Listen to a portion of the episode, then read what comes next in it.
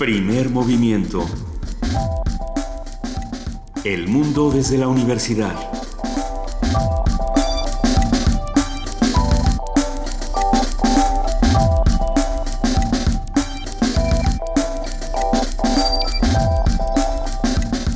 Siete de la mañana con tres minutos, estamos ya en primer movimiento. Hoy es viernes 4 de diciembre y está conmigo Maya Fernández en ausencia de Benito Taibo y Luis Iglesias, a quienes perdimos en la fil, pero ya los vamos a recuperar, ¿verdad? Sí, no falta mucho. Hoy es su último, su último fin de semana, así que estará con ustedes de nuevo el lunes por la mañana. Sí, estarán de, regreso con nosotros, si la fil lo permite, el, lunes.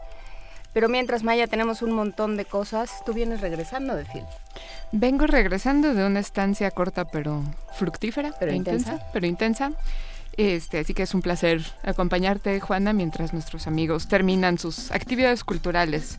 En este que es, yo creo que ya el gran evento cultural de este país, tal vez solo eh, rivaliza con él el Festival Cervantino.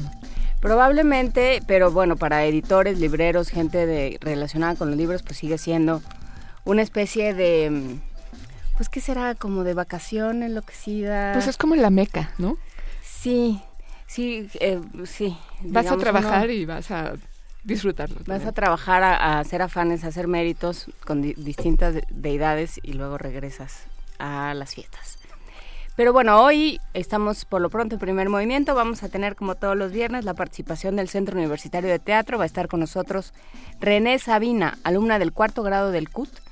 Y nos va a hablar sobre el, fin de, el último fin de semana de la obra ¿Cuál es la opinión de Pitágoras sobre las aves salvajes? Dale, pues este, espero que nos dé un anticipo porque suena bastante interesante, pero bueno, no se lo pierdan. En efecto, es el último fin de semana, así que hay que apurarse para enterarse. Efectivamente, en, ya tenemos esta cabina poblada de ángeles, diablitos, frailes y diversos personajes porque vamos a hablar sobre las pastorelas y concretamente sobre la del proyecto Toca Madera. Vamos a platicar de qué pasa cuando el bien lucha contra el mal, cuando, cuando los, los hombres se ven oscilantes entre, entre el bien y el mal, entre, entre hacer lo que se supone que tienen que hacer y lo que realmente tienen ganas de hacer. Todo ello lo conversaremos con Ligia Hasbun, directora del grupo de teatro Tocamadera, y con Gerardo Valero, Noemí Morales y Jorge Javier Sánchez, integrantes de este grupo de teatro que ya en este momento nos esperan listos con sus, con sus disfraces puestos y su actitud muy en orden. También tendremos a Rosa Beltrán, que nos hablará sobre Janet Winterson desde la FIL, es nuestra mujer en Jalisco. También tendremos más adelante, un poco más tarde, a Benito Taibo, que también nos hablará desde la FIL. Y antes de Benito, a la profesora Berta Echenique, directora ejecutiva del antiguo colegio de San Ildefonso, que nos hablará sobre la inclusión del antiguo colegio en la lista del World Monument Watch 2016 y de las exposiciones que se presentan allí actualmente. También platicaremos en nuestra nota del día, como ya lo habíamos anunciado ayer, sobre los ataques del Reino Unido en Siria en contra de ISIS. Un comentario de Luis Guacuja, responsable del programa de estudios sobre la Unión Europea del posgrado de la UNAM. Esta iniciativa para combatir a ISIS a base de de violencia y de bombas que ya a la cual ya también se está sumando eh, Alemania parece ser eh, por lo menos está en esa discusión veremos qué nos dice al respecto Luis Guacuja Luego tendremos un momento agradable con Luz Ortiz, que nos platicará sobre Lucía, lectura en voz alta de textos de su autoría en la librería Porrúa del Bosque de Chapultepec. Efectivamente, va, va, a estar como todos los viernes Guadalupe Ferrer, directora de la Filmoteca de la UNAM, platicándonos sobre Carlos López Moctezuma. Luego tendremos un poco de poesía necesaria al mediar la mañana que me toca. Sí, muchas gracias por ese privilegio. Ya ves. Y luego, Juana, en la mesa del día tendremos el grupo Atemperados, que es un grupo de una diversidad musical absolutamente pasmosa, ya lo verán, así que eh, aproximadamente nueve y cuarto de la mañana estaremos hablando con Gabriel Rojas, su director, y con varios de sus integrantes. Efectivamente, vamos a estar hablando y escuchándolos, así es que todo, todo pinta bien, todo pinta para que esta cabina se pues se disfrace de, varias cosas, se, eh, se, platiquen muchas cosas, se escuchen muchas cosas. Así es que quédense por aquí porque vamos a cerrar también con la colaboración del Museo Universitario del Chopo, con José Luis Paredes Pacho, su director, hablando sobre el bar Nostalgia. Y por supuesto, nuestro hombre de Jalisco, Benito Taibo, desde la FIL, ya para cerrar esta serie de transmisiones especiales que hemos hecho desde la FIL. Muchísimas gracias. Pero por lo pronto son las 7.08 de la mañana y ya está con nosotros Cindy Pérez Ramírez para el corte informativo de las 7. ¿Cómo estás, Cindy? Buenos días. Muy bien, Juana Inés, buenos días, Amaya. Buenos días a todos.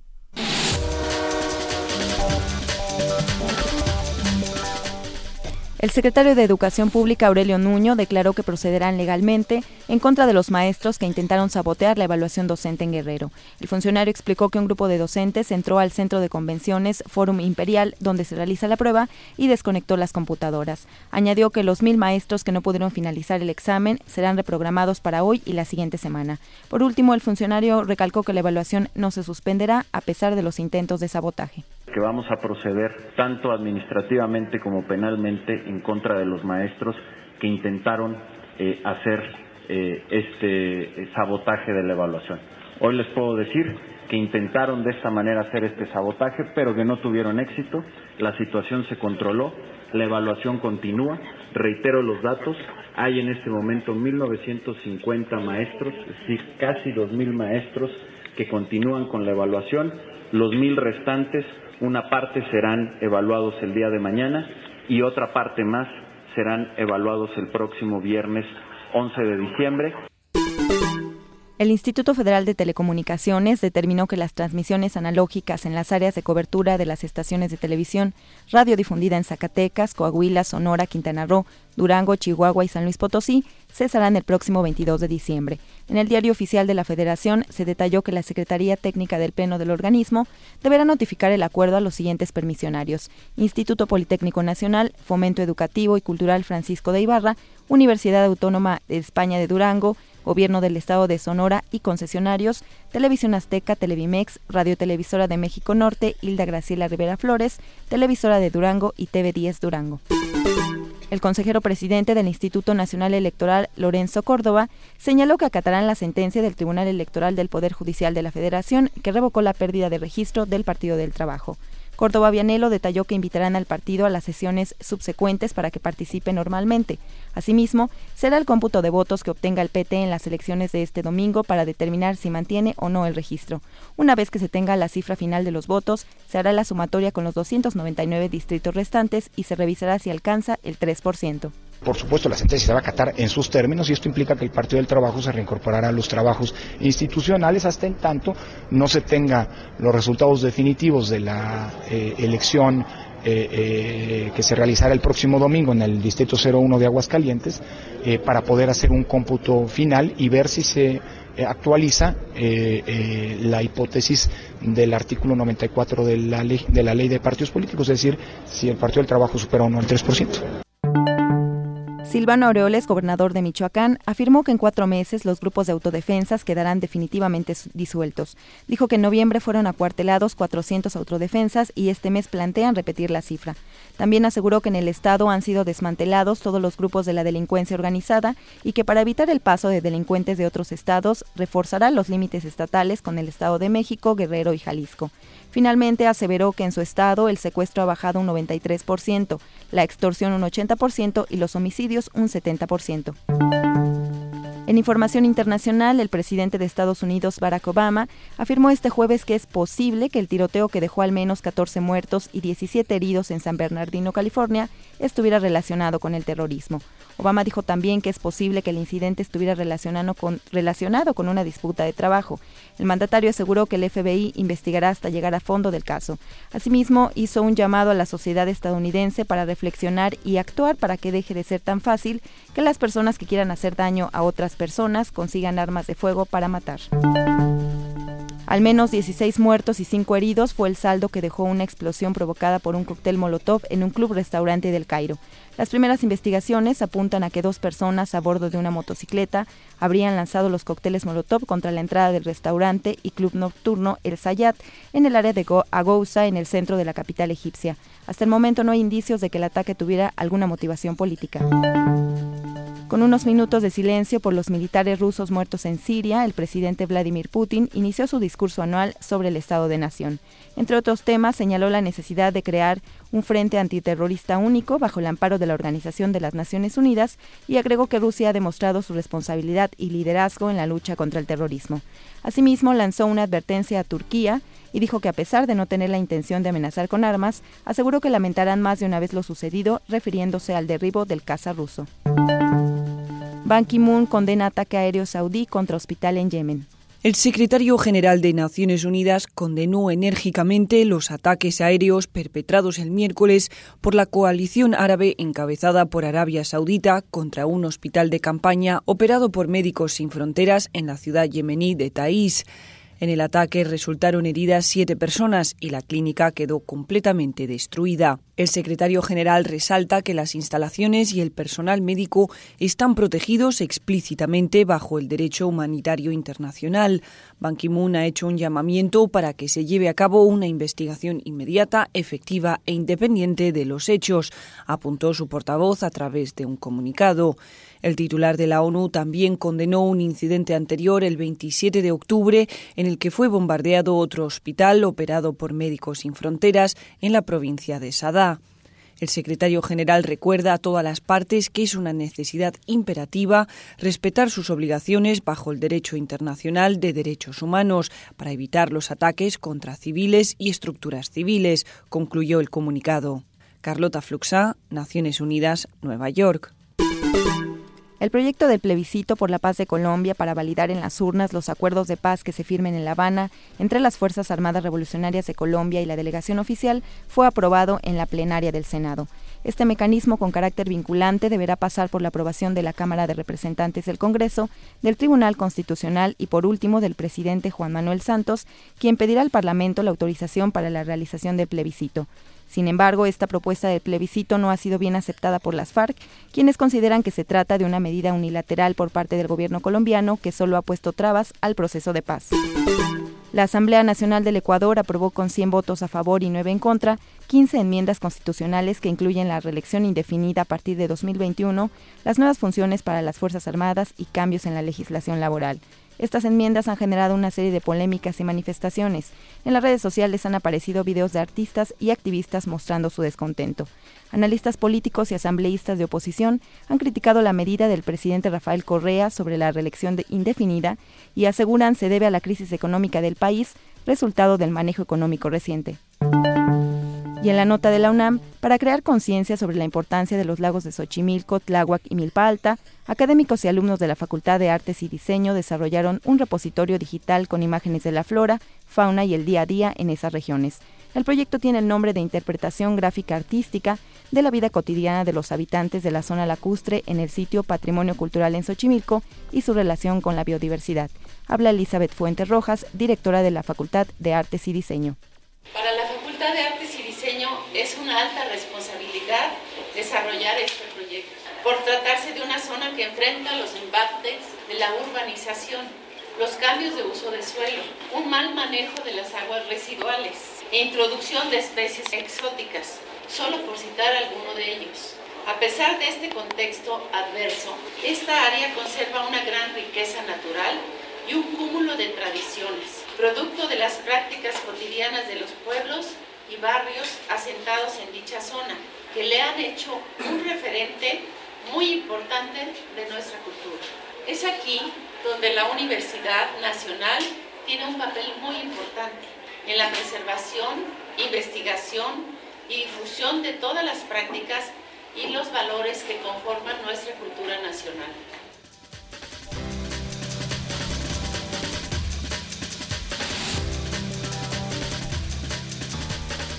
7 de la mañana con 17 minutos. Muchísimas gracias Cindy Pérez Ramírez por este corte informativo. Nos seguimos viendo a lo largo de, las, de la mañana. Así es, Juana Inés Maya, que tengan buen día. Gracias. Buen día.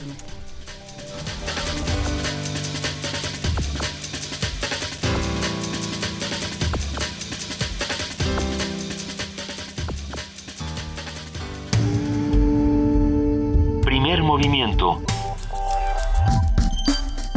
donde todos rugen, el puma ronronea.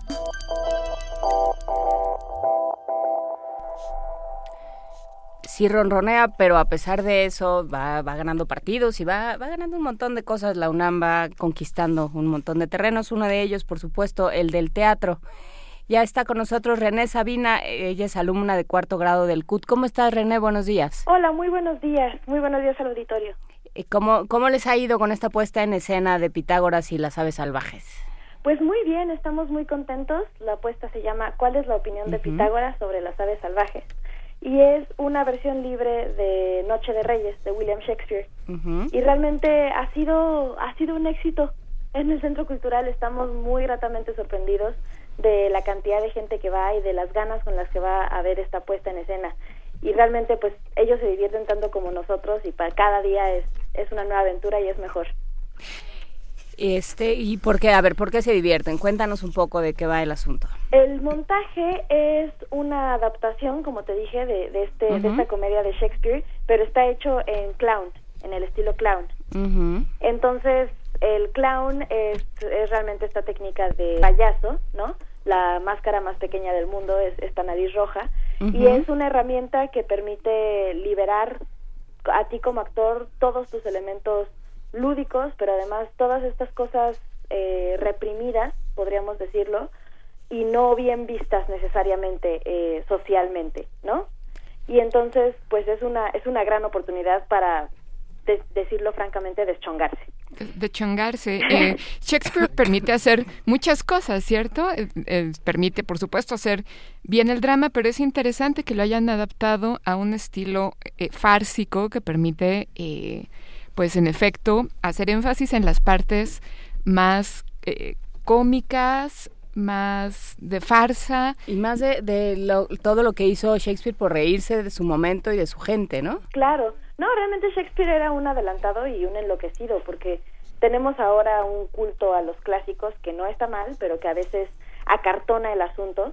Y realmente, si, si lees bien la obra, es hilarante de principio a fin y tiene muchísimos elementos, como, como bien mencionan, de crítica, de escarnio, y pues es un material que nos ha permitido jugar a todo lo que da, además de que es una de las obras realmente más complejas de Shakespeare y muy madura, según sus propios críticos, es una de sus últimas obras y es una comedia que precisamente ha sido es famosa por su complejidad en tanto al enredo y es en ese sentido un reto maravilloso para, para tomar con las máscaras, además de que habla mucho sobre sobre la sexualidad y sobre el transvestismo y sobre los deseos prohibidos que son cosas que al clown le vienen de maravilla. Como te dije, todo lo que está prohibido en sociedad es algo que el clown necesita explotar desde su inocencia y desde su más puro impulso primitivo. Es como un niño realmente el clown. Sí, lo que es increíble es que cuatro siglos después de escrita estas obras sigan, sigan apelando al, al ser humano que busca una salida para sus para todo aquello que le dicen que no debe de tener, ¿no? En un momento vamos a hablar de pastorelas y estamos ya muy hechos a la idea del bien, el mal, lo que debe de ser, lo que no. Y el clown y Shakespeare y este texto permiten una salida, ¿no? Exactamente. Sí, esta historia es, es bastante compleja y, abarca bastantes niveles. En la, la relación amorosa es un triángulo amoroso con una chica que se disfraza de chico y entonces eh, un hombre se enamora de ella mientras es muchacho y una mujer se enamora de ella mientras es muchacho está está prohibido por todas partes y el, el enredo es muy muy bonito y realmente habla de la pureza del amor no independientemente de, de hacia quién lo sintamos es el amor es puro y es fuerte y además es una es una fuerza irresistible que va a abarcar con todo es el motor de toda la obra. Y la otra línea tiene que ver con un trepador social, con un hombre em, reconocido por su pulcritud, pero que realmente es, es mojigato y que realmente le gusta censurar a todo el mundo y de una trampa que le arman ahí este unos tipos tremendos y, y de, buen vivir para que caiga por su propio pie y se dé cuenta de que no es tan tan buena persona ni tan ni tan fino en modales como él cree. Ahora es interesante que sea un eh, que sea un payaso, bueno, no es un payaso, es un es un clown, pero en a fin de cuentas es una figura inocente y con la que uno se relaciona eh, empáticamente de inmediato, quien transmite estas emociones con una potencia tal vez mayor incluso que la de actores eh, más formales. René, eh, esto es así, el público se relaciona inmediatamente y de manera muy, muy, fuerte con estos personajes.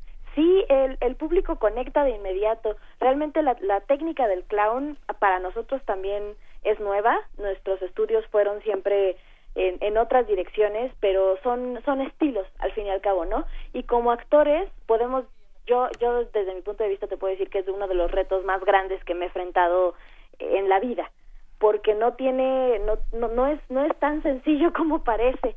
Realmente se trata de desbloquear todos, todos, todas tus defensas, incluso todas tus defensas racionales, y dejar que lo que está sucediendo en la escena te invada y llevarlo hasta las últimas consecuencias. Esto es un poco lo mismo en, todos los estilos, pero el clown tiene esta cosa de extremo, tiene esta calidad de llevar todo a las últimas de las últimas consecuencias, porque se le permite hacer todo en escena.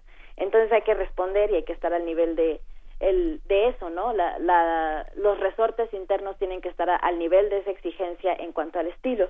Y sí, la gente conecta de inmediato con, con un clown y para nosotros ha sido muy, muy, muy bonito y muy rico poder salir a invitar a la gente al centro cultural y encontrar estas funciones llenas. Ya ni siquiera hemos podido salir a invitar gente porque ya desde una hora antes los boletos están completamente agotados.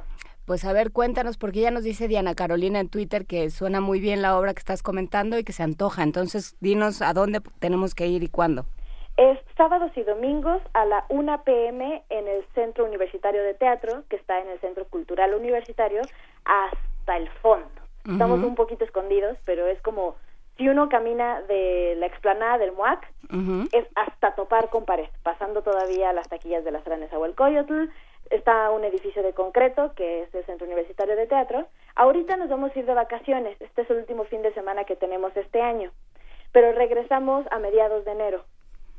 Perfecto, entonces nos vuelven a contar cuando regrese la temporada. Si, quienes no puedan ir este fin de semana, sábado y domingo a la una, se pueden lanzar eh, a partir de enero cuando tú nos digas, René. Sí, es este, es, creo el segundo o tercer fin de semana de enero, pero, pero corroboramos ese dato. Perfecto. Y eh, se les recomienda llegar una hora antes, si alguno va a ir este fin de semana o para cuando vayan, mínimo una hora antes porque estamos atascados. Pues qué suerte, nos da muchísimo gusto, René, eh, se oye muy bien y se oye que es merecido, merecidos los tumultos. Así es que mucha suerte este fin de semana y nos avises cuando regresen en, en enero esta Muchísimas obra. gracias. ¿Cuál es la opinión de Pitágoras sobre las aves salvajes en el Centro Universitario de Teatro? Entrada libre. Entrada libre. Muchísimas gracias, René Sabina. Hasta luego. Gracias a ustedes. Hasta luego. Primer movimiento. Donde la raza habla.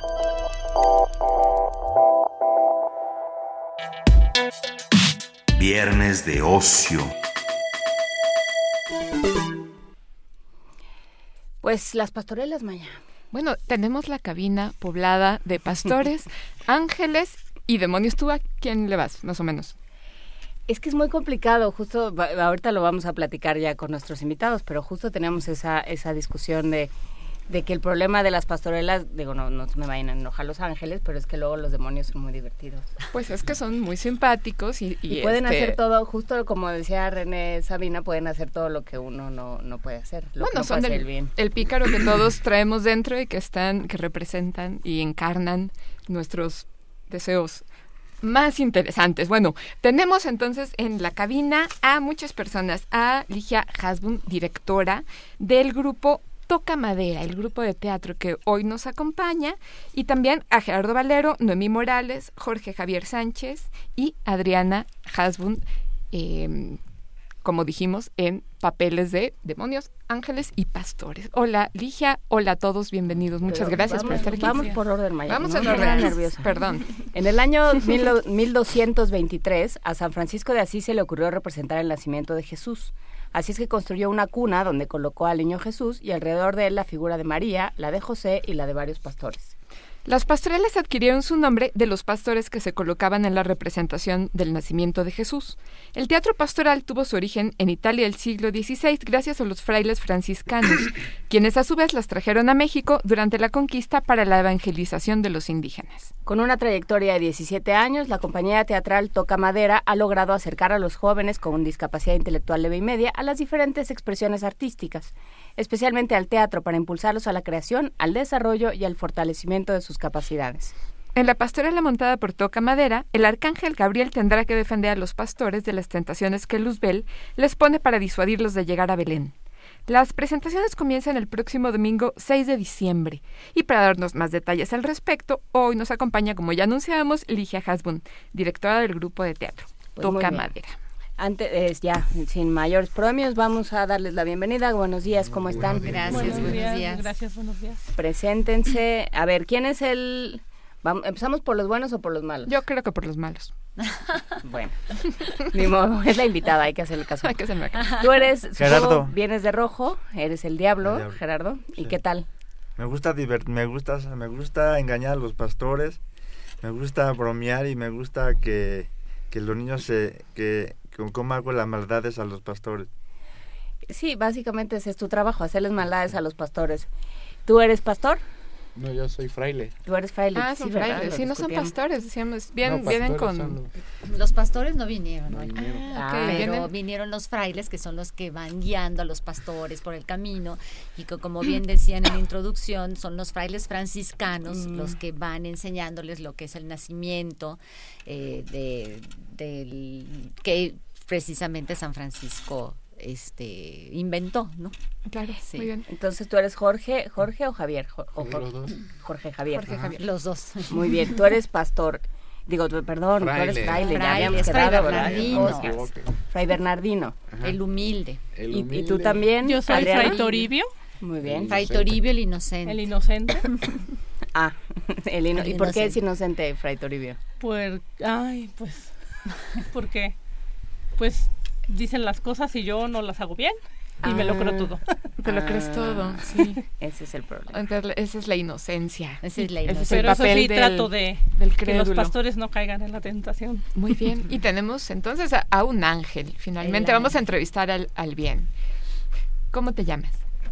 Ay, mira el Carmen Chávez Morales. ¿Y qué opinas de ser un ángel? ¿Te gusta? ¿Ser la encarnación del bien? Sí, es como, no sé, como volar entre las nubes cuando haces el bien. Es fantástico estar ahí en el teatro, es como estar mágico, tener algo de magia. Pues sí, en, en, efecto el teatro tiene algo de magia, ¿no? Tiene esta posibilidad de ser algo que no somos yo no sé cómo seas, Gerardo, todos los días, pero en el teatro puedes ser malo. Puedes hacer cosas malas. Sí. Dice que sí con gran convicción. y Noemí, ¿tú eres muy buena, muy buena, muy buena en, en, la vida real o nada más en el teatro? No, soy buena y mala en la vida real.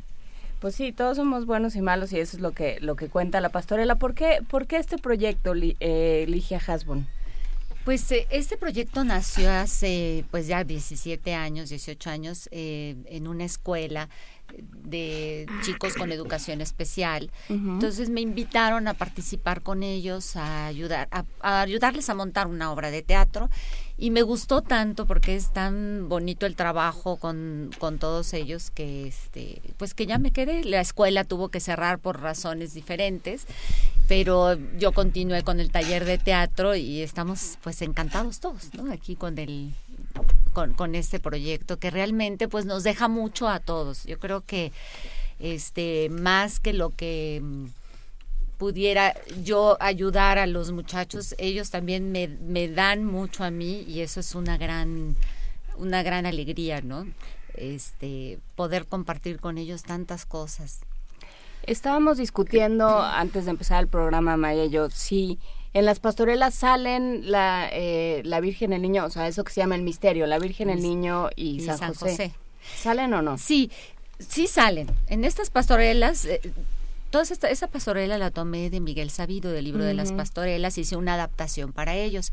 Y normalmente siempre sale San José y la Virgen porque van a, a darle las ofrendas. Ahorita somos poquitos actores, tengo poquitos actores, no son muchos, entonces no, no, no tengo cómo personificar a San José y la. Virgen, entonces los ponemos, eh, eh, pero muñequito. en, en muñequito. Ajá, En el- el exactamente, nacimiento, ya sea, ponemos el nacimiento. nacimiento, ya sea de cartón, de barro, de lo que sea, y sí se van y se hacen las ofrendas. Pero ya es la última parte de la pastorela, ¿no? Ya es la- Todo lo que lo que vale la pena es en este sentido metafórico es el camino. El camino. Los pastores a dónde van? ¿De dónde a dónde? ¿O van por A ahí Belén. nada más? De San Ángel a Belén. Van de San Ángel. Ahorita estamos de San Ángel a Belén porque como en San Ángel es donde tenemos el, el lugar donde hacemos nuestros ensayos y allí a los alrededores es donde vamos a hacer las presentaciones. En esta ocasión nada más van de San Ángel a Belén. Muy bien, y entonces llega el, el diablo a tratar de impedir que lleguen. ¿Y qué Sí. les haces? Por ejemplo, me he visto de luchador Ajá. para que peleen, para que se hagan, para que se hagan bolas, se, se hagan daño entre ellos. Ujú. y, y ante esto, ¿qué hacen los frailes? Pues nosotros tratamos de que no caigan en la tentación de persuadirlos de que no sigan, no les hagan caso. ¿Y les hacen Que caso? no Pues mucho. No mucho. Hasta que aparece Hasta que aparece hasta el que ángel. aparece el ángel, El y el ángel. ángel pone orden.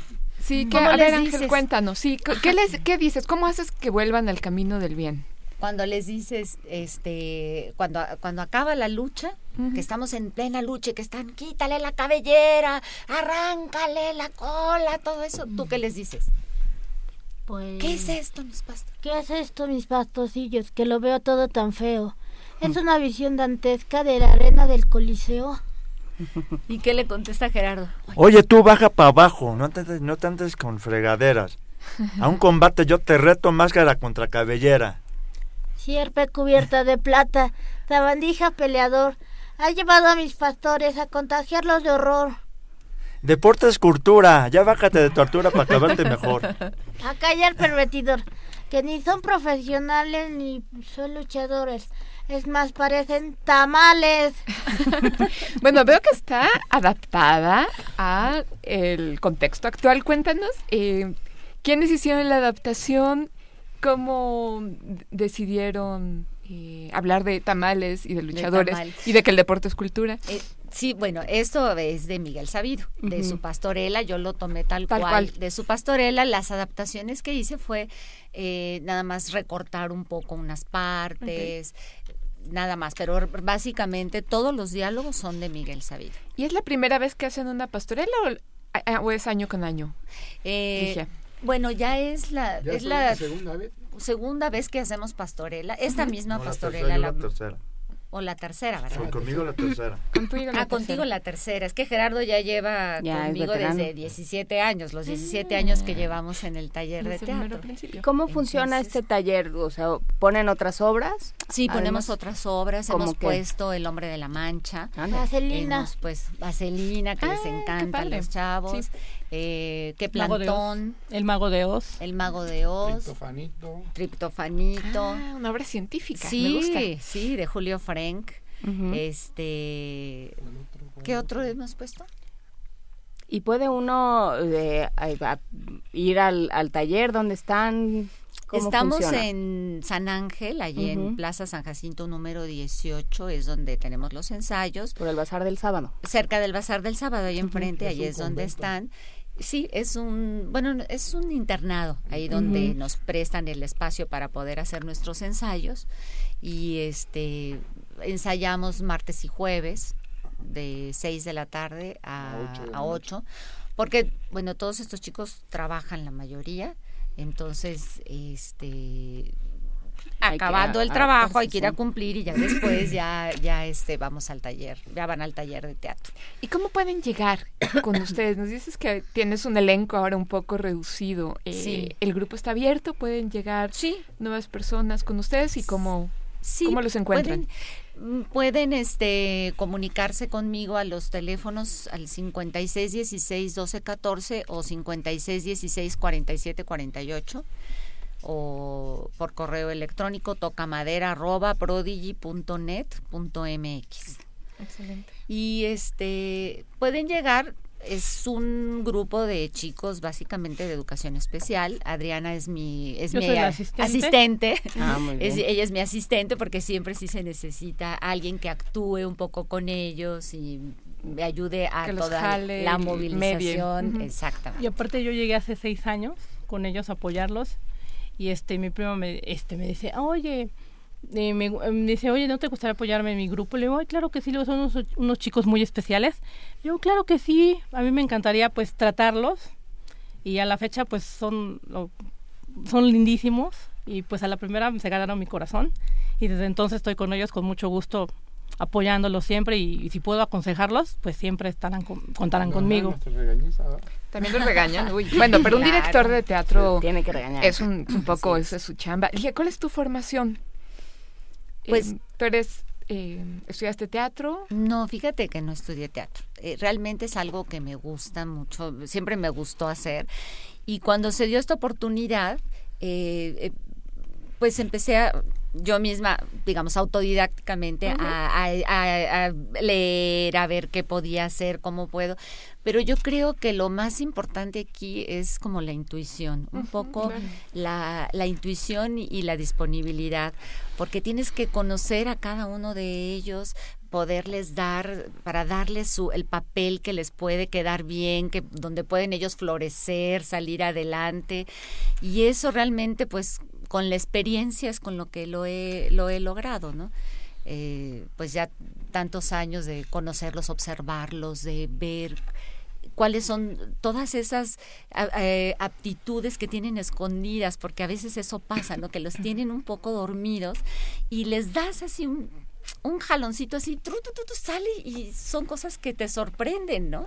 Incluso sorprenden luego a sus padres eh, lo que pueden lograr con, con el teatro, ¿no? ¿Y podrían, podrían hacer otro, otros diálogos? ¿Podrían Sí, actuar un claro poquito más? sí. Algo donde salgan también los frailes, porque pues, Exacto. no han, no han podido brillar como se merecen. Ah, claro. Podríamos hacer, si quieren, la parte de este. ¿Quieres al principio? A ver. ¿cómo- Este, ¿Cómo, cómo quieres? Eh, vamos a hacer este, o hacemos la de mm, Perdón, vida de mi vida. Ándale. Un Salió poco de bueno, música. va a haber Porque de hay todo. música Venga. también y todo. Es Entonces, a una ver. pastorela tradicional con música y toda la Sí, cosa. con música Sí, mexicana. pero no con y bolero. todo. lo que nada más- Ajá, el bolero, no, lle- sí. No le ya llevan sabes, bolero. sí, sí, sí. A ver. Entonces vamos, Gerardo. Perdón, vida de mi vida. Perdón, si es que te he fallado. Perdón, cariñito amado.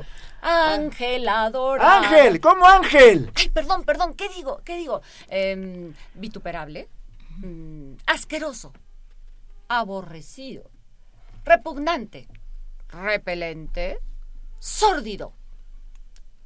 Una limona por dos, que de hambre estamos muriendo. ¿Cómo que por dos? Si somos cinco, ¿qué dices que no te entiendo? Tengo que decir por dos para no mencionar a Dios. Ay, ay, ay. Ay, ay, ay, no, quítate, quítate, diablo panzón, sácate, sácate, sácate, no, Una limosna por dos. ¿Una limosna por quién? Por. ¿Quieren decir que por Dios? Ujú. Pastorza, adelante. Vamos, pastores. Sigamos a Belén. Sigamos a Belén. No se Vayan, vayan, no nos dejes, que podríamos morir. Aquí solos en el cerro. Ya, ya. Nomás sufrir y sufrir. ¿Por qué no nos acompañan? El ángel nos anunció que en Belén nacería el niño, el camino señaló. No podemos ir, ¿Por qué? Porque además de mucha hambre, a mi hermano le dio un calambre. Ay, sí, el calambre. ¿Qué, qué, Ay, qué? ay, ay, ay. Ay, ay, ay, ay, ay. Pobrecito, yo le entiendo, porque con esos calambres uno se siente muriendo. ¿Y dónde le dan? En la uña, ¿Y dónde más? en la sien, en el pelo y en la oreja y en el zapato también. Ay, ay, ay, ay, ay, ay, ay, ay. Ay, Pobrecito, ay, ay, ay, yo ay, le ay, voy ay. a ayudar, Ay, camine ay, ay, paso a ay, ay, ay, mi pasito. pie, mi oreja. Ay, yo mi le pie, voy a ayudar. Mi oreja. Ay, ay, ay, mi pie. Ay, ay, ay, ay, ay. Ay, ay, ay. ángel. Detente, Satán malito. No abuses de tu poder. No te burles del viejito que es tan dulce como la miel. Yo soy tuyo también. Paralítico y cascorbo. Si me sigue calumniando, sé que te jorobo. Contra él, pastor Elvano, arránquenle la muleta, la peluca, los andrajos y denle una voltereta. Bueno, y Se da la voltereta, nos la voltereta, indican le quitan los andrajos, se deshace toda la, porque además vienen bien disfrazados con su peluca, todos los andrajos puestos y todo, entonces ya, ahí ya, lo, lo, ¿cómo les dices cuando ya se, se les quita todo? Ya lo Lo- ven.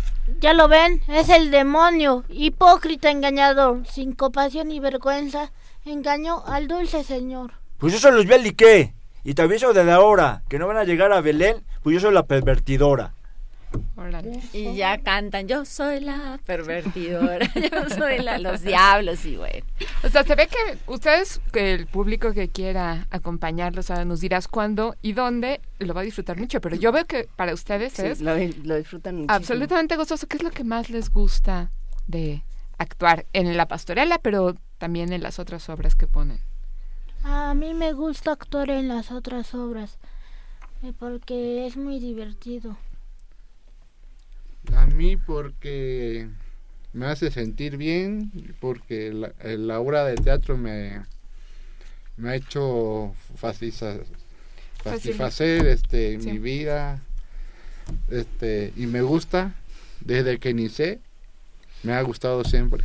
Muy bien, pues a nosotros, nos, a nosotros, a ustedes, auditorio, les va a gustar. Eh, cuéntanos, Ligia, para terminar esta conversación, ¿cuándo y dónde es que los vemos? Digas, a partir del 6 de diciembre, ¿cierto? El 6 de diciembre vamos a estar en el Museo del Risco, el Museo Casa del Risco que está ahí en San Ángel, Plaza. San Jacinto 15, es a las 12 del día y este en puntito empezamos, somos bastante puntuales. Muy bien. Entonces a las 12 del día empezamos y luego vamos a tener otras dos fechas en el Museo Del Diego Rivera. Diego Rivera Frida Kahlo que va a ser a las 6 de la tarde los jueves 10 y 17 de diciembre. Muy bien, eh, para nuestros amigos que nos escuchan, ese museo está en Altavista, esquina Diego Rivera, allá en San Ángel también. En San Ángel. ¿Y la entrada es libre en ambos casos? Sí, es libre en ambos casos. Solo hay que llegar un poquito Llegar antes. un poquito antes porque sí somos puntuales para iniciar las funciones, entonces eh, hay que llegar como más tardar cuarto para las seis para que tomen sus lugares. ¿Y esto es todo diciembre? ¿Hasta cuándo podemos verlos? Nada más estas tres fechas. Tres Hemos fechas hecho otras otras presentaciones, pero eh, privadas, ¿no? Ayer, por ejemplo, tuvimos función en una escuelita pública que porque me gusta que vayamos también a Que se diviertan los niños. exactamente. No solamente los niños, también los adultos y los adolescentes. ¿Todo el mundo se divierte? Todo el mundo También se los divierte. viejitos. También los viejitos. También Bueno. vamos a ir a una casa de retiro la semana que entra. Entonces tenemos así varias actividades, pero privadas, y estas son las actividades abiertas. Muy bien, pues ya tenemos entonces tus datos para que el- la gente pueda ponerse en contacto contigo para pedir una función privada. Exacto. Y mientras, pues vayan, no se pierdan la pastorela y pues no queda más que agradecerles por venir. Muchas Muchas gracias. Muchas a ustedes por la invitación. Por venir tan temprano, ya disfrazados, o a lo mejor ya así duermen. No, Ya están en personaje todo el tiempo. no, hasta eso no.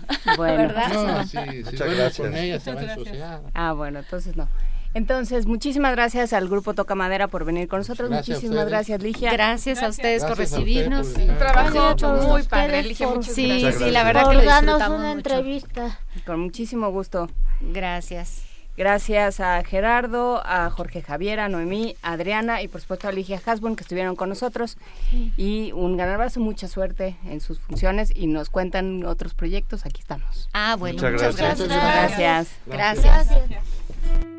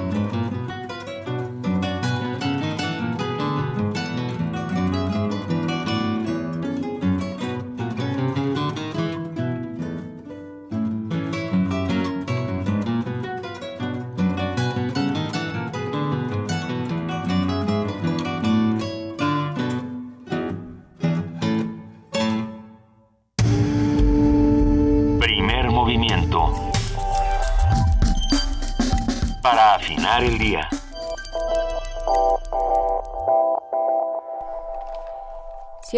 nueve de la mañana, estamos de regreso en primer movimiento. Eso fue el Guateque de Manuel M. Ponce con el cuarteto de guitarras de la Ciudad de México.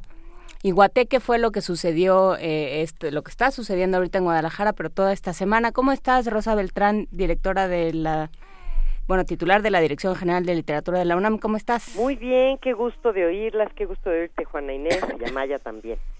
Pues eh, sí, efectivamente es mutuo. Cuéntanos, estábamos platicando de pastorelas y de, de lo fácil que es que, que el bien se descarrile y le gane el mal y de lo atractivo que es el demonio. Cuéntanos eh, a este respecto, creo que creo que tu intervención va un poco por ese lado. Janet Winterson en la FIL, ¿cómo fue? Mira, fue maravilloso.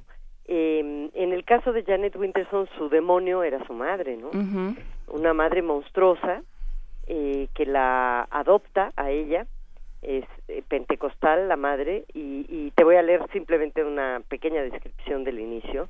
Dice, mi madre era una depresiva extravagante, una mujer que guardaba un revólver en el cajón de los trapos y las balas en una lata de abrillantador, una mujer que permanecía toda la noche en vela preparando tartas para no tener que dormir en la misma cama de mi padre, una mujer con prolapso, problemas de tiroides, insuficiencias cardíacas, una pierna ulcerada que nunca sanaba y dos juegos de dentaduras postizas, una mate para ponerse a diario y otra perlada para las grandes ocasiones. Bueno, las grandes ocasiones son la misa, claro, ¿no? Donde todo es pecado, donde el demonio está presente siempre. Eh, y Janet Winterson descubre desde muy niña que todo lo que va a hacer en su vida lo va a hacer contra esa madre, que ese va a ser el modelo de lo que ella no quiere hacer. Eh, a los 16 años, la madre la corre de la casa y esto da pie al título del libro que presentamos, de esta extraordinaria autora inglesa, creo yo que la mejor autora inglesa viva en este momento. El libro se llama ¿Por qué ser feliz cuando puede ser normal? Y es que eso es lo que le dice la madre cuando descubre a Janet con otra chica y le dice, bueno, ¿y, ¿y, por qué estás acostada con otra chica? Y Janet le contesta, pues porque me gustan las mujeres. ¿y por qué te gustan las mujeres? ¿Por qué te gusta esta mujer? Porque me hace feliz.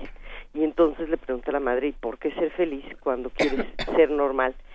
Y a partir de esa historia, su historia, ella reescribe, ya antes había escrito otras eh, novelas que tienen que ver con su vida, pero ella escribe esta que es una de las obras maestras de nuestro tiempo, porque habla de cómo puedes remontar el dolor, desde la adopción, por ejemplo, que es en realidad haber nacido eh, como si fueras un libro al que le faltan las primeras páginas, como, como llegar al teatro cuando ya se abrió el telón, a pesar de esa falta o desde esa falta, ¿cómo puedes empezar a asumir lo que eres y cómo puedes empezar a escribirte?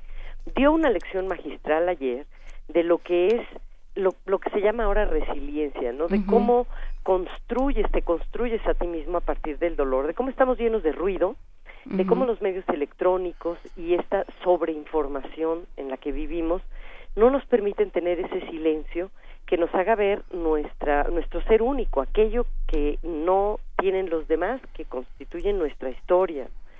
Y habló de su descubrimiento de la lectura también a partir de que se va de su casa porque ella vive en un carrito un poco como si fuera pues sin techo no vive en la calle y, y sobrevive gracias a las bibliotecas públicas donde ella se propone leer toda la literatura inglesa de la A a la Z y descubre algo maravilloso. Y esto es que te pueden quitar en cualquier momento lo que asoma al exterior pero hay algo que nadie te puede quitar y eso es lo que está en tu interior solo lo que está en tu interior está a salvo. Y este es el principio de la búsqueda de la eh, felicidad. Habló también de literatura infantil, por ejemplo, de cómo los cuentos te hacen saber, eh, te dan las claves mágicas para poder eh, sobrevivir a una vida que no entiendes de forma literal cuando eres adulto. Por ejemplo, en el cuento de Jack y el frijol mágico, dice que gracias a saber que la planta podía crecer tanto y que luego se podía cortar el tronco para que no subiera el gigante, el cuento te sugiere que la búsqueda de la felicidad, a la que también podemos llamar vida, tiene muchos elementos sorpresa y que las riquezas de otro mundo se pueden traer al nuestro, como hace Jack con el arpa que toca sola y con la gallina de los huevos de oro, ¿no? Es decir, siempre te dan salidas y te dan secretos para poder sobrevivir. Eh, para unirlo a lo que ustedes están diciendo, que tiene que ver con, pues, con la Navidad, sí, con las pastorelas y con el mal, pero todas estas son, eh, todas estas son representaciones eh, metafóricas, ¿no? Porque datan de los tiempos coloniales eh, sobre la lucha entre el bien y el mal, que es la derrota al mal, que, que es darte por vencido, ¿no? Que es irte por un camino que te va a hundir. Bueno, una de las maneras de remontarla y de sobrevivir es encontrar en los libros, en tus libros, los que cada quien encuentre que son los suyos, ese sentido de la vida, esa vida con sentido y eso que te está ayudando a decir lo que solamente tú sabes, lo que se liga a tu historia. Sí, y yo creo que a mí el título desde la primera vez que lo mencionaste me parece felicísimo, ¿no? Eh, me parece un, gran acierto porque hay muchos, digo, hay quien, se, quien es feliz con la normalidad, quien es feliz con con esta idea de apegarse a las normas, de hacer las cosas como deben de ser, de ir a la iglesia los domingos y, y comportarse de cierta manera y seguir ciertos caminos ya trazados, pero muchos hemos elegido más que ser normales, ser felices. Y, Yo creo que ahí, hay que elegir, claro. Y ahí es donde, donde surge la creación, donde surge lo excéntrico, donde surgen las ideas nuevas y los caminos nuevos. Hay que elegir siempre la felicidad. Yo no creo que, la gente que elige la normalidad sea feliz, ¿no? Yo creo que más Ay, bien... bueno, pues a, lo mejor sí, no, no creo, no, no creo. Tal vez parte y parte. Ahora, Rosa, me gustaría que nos platicaras un poco, se dice mucho sobre la voz narrativa de Janet Winterson, que es extraordinaria y no es para menos, porque eh, para encarnar las experiencias extraordinarias y los temas extraordinarios de los que habla, el eh, alejarse de la normalidad, tiene una voz narrativa muy única. Sí, esa es otra cosa que también eh, descubre y te y te hace descubrir el, tratar de encontrar cómo cómo te dices tú, cómo nos decimos todos nosotros, ¿no? En el caso de ella tiene que ver con una extravagancia, con un exceso que seguramente parte de la madre, eh, construye, digamos, situaciones hiperbólicas, exageradas, y luego, por otro lado, tiene que ver también con reencontrarse a ella en su historia única. Entonces se trata de una prosa que eh, no se lee, sí está escrita de manera cronológica, pero no se lee eh, de principio a fin como se lee cualquier novela. Tiene, tiene, por decirlo así, tropiezos, ¿no? Partes eh, aforísticas, tiene, tiene momentos que te sugieren los silencios también. Es una de las prosas más eh, aplaudidas de la literatura universal. Eh, y esto tiene que ver con el hecho de que ella descubriera en ese librero de la literatura inglesa de la A a la Z, que casi todas las mujeres estaban al principio del alfabeto, digamos Jane Austen, las hermanas Bronte, ¿no? Todo esto. Ya llegaba hasta Emily Dickinson y luego había como un hueco muy grande hasta llegar a Virginia Woolf al final, y eran muy poquititas. Y cuando ella ingresa a Oxford, no, no solo eran poquititas, no era una sola la, la que daban en la currícula y todavía ocurre esto. Sí, claro. ¿No? A las mujeres eh, las leen ya respirando hondo y con otra actitud, diciendo, ah, bueno, vamos a ver qué cosas tienen que decirnos. O son para que las lean las mujeres, como si la guerra y la paz fuera para que lo leyeran los hombres. Exactamente, exactamente. Eh, o son para que las lean como si solo fueran libros de autoayuda y superación, ¿no? Ah, Inés, tus libros que hablan de rebeldía, pues claro, van a tener esa parte que atrae a muchísimas lectoras y esperemos lectores también, porque cualquier historia que escribamos que tiene que ver con lo autobiográfico es una historia de sobrevivencia. Y es una historia universal porque finalmente todos somos humanos. Todos estamos sobreviviendo. Y todos hay que tratar de ser felices y de no ser normales. Rosa, muchísimas gracias. Un saludo hasta la FIL y nos escuchamos la semana que viene. Un saludo muy especial para ustedes también y que se curen esa todos. muchas gracias. Ya, ya estamos en eso. Muchas gracias. Primer movimiento donde la raza habla.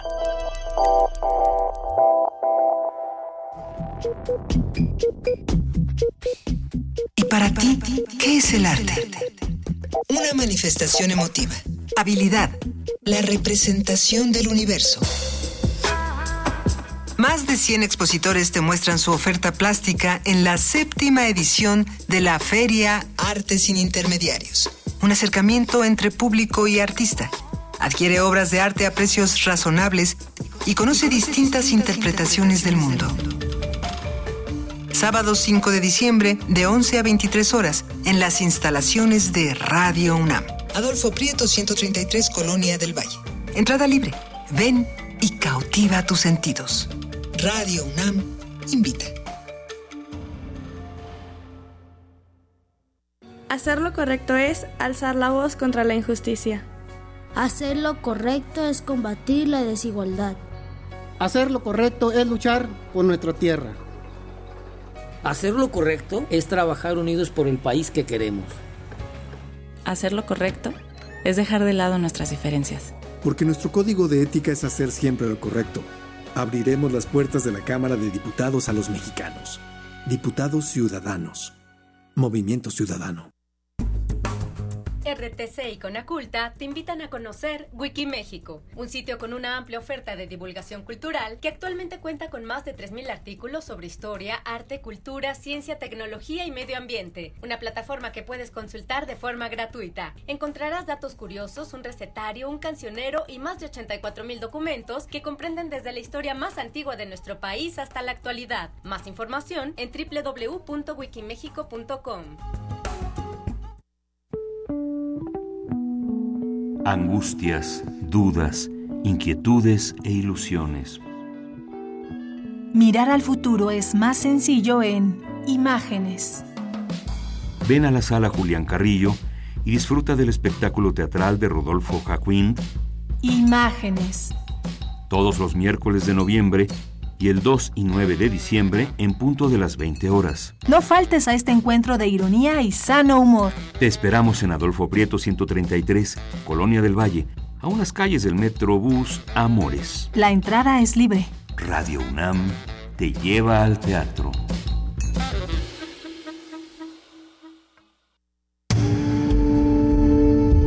Primer movimiento. Información azul y oro. 8 de la mañana con un minuto y ya está con nosotros Elizabeth Rojas para el corte informativo de las 8. Buenos días, Elizabeth, ¿cómo estás? Hola, Juana Inés, Maya, buenos días, buenos días a todos.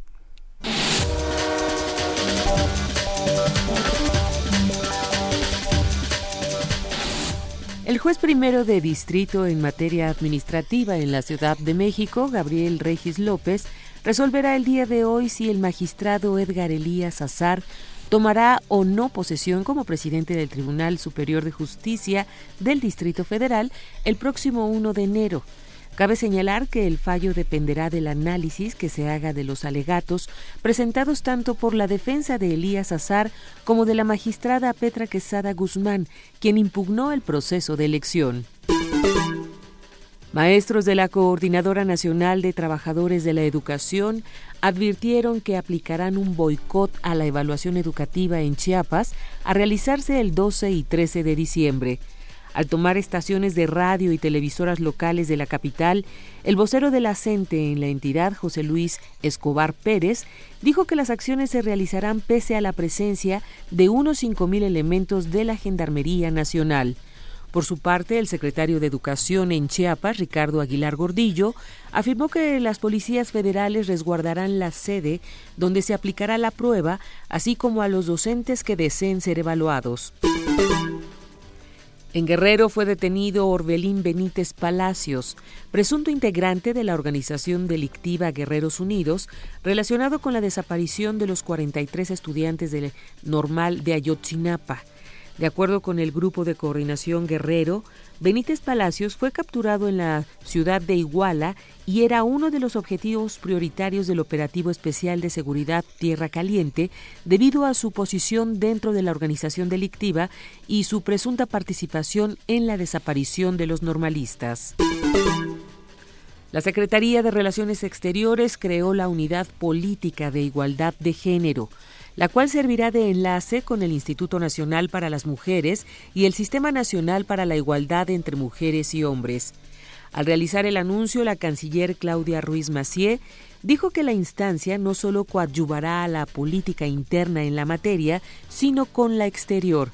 La nueva unidad política de igualdad de género será presidida por Guadalupe Gómez Maganda, quien era titular de la misma instancia en la Secretaría de Turismo.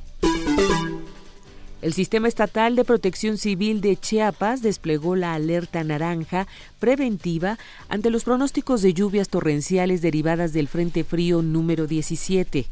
Asimismo, activó los consejos municipales, regionales y los comités de prevención y participación ciudadana en las regiones norte, Mezcalapa y de los bosques, mientras que para las regiones Maya, Valles Soques, Tulijá y Selva Lacandona se estableció la alerta amarilla. Las autoridades exhortaron a extremar precauciones en sitios próximos a arroyos y ríos ante posibles desbordamientos, así como en áreas urbanas por la probabilidad de encharcamientos o inundaciones pluviales. En información internacional, ACNUR alerta de violencia en la frontera de Grecia y pide respeto a los derechos de los refugiados. La Agencia de la ONU para los Refugiados, ACNUR, expresó este jueves gran preocupación por la violencia registrada en la frontera entre Grecia y la ex República Yugoslava de Macedonia y pidió a las autoridades de ambos países que actúen de acuerdo a los principios de las leyes de derechos humanos y protección de refugiados. Las restricciones impuestas por los gobiernos de los países de los Balcanes a la entrada de personas que no provengan de Siria, Afganistán e Irak han provocado tensiones y violencia en el cruce fronterizo de Idomeni en los últimos días, dando como resultado varios cierres temporales de dicho punto. En este contexto, un hombre marroquí murió hoy en circunstancias por determinar.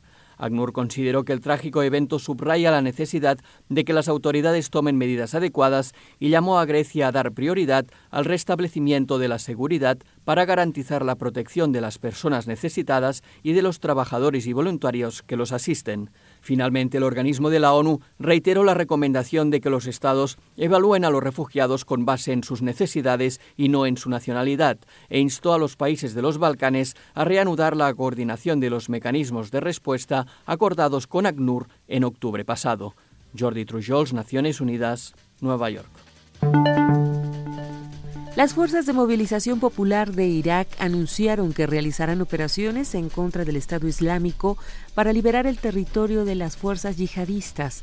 Sin embargo, señalaron que también lucharán contra cualquier fuerza militar estadounidense que llegue al país, convirtiéndose en un objetivo primordial.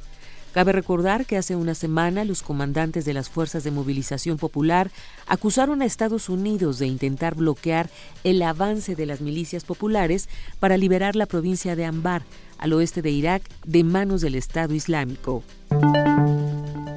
El gobierno turco se encuentra trabajando junto a la coalición occidental, por lo que se han reforzado los controles en la frontera con Siria para eliminar el Estado Islámico informó el primer ministro turco Ahmet Davutoglu. Explicó que se instalarán barreras físicas y controles electrónicos a lo largo de la zona fronteriza. Sin embargo, señaló que a pesar de estos esfuerzos por controlar la frontera, no es posible cerrarla completamente.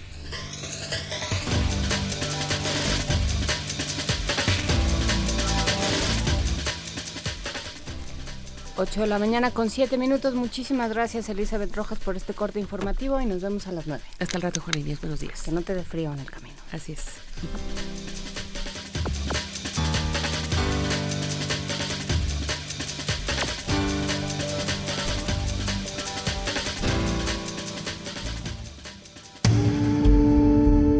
Primer movimiento. Donde todos rugen el puma ronronea.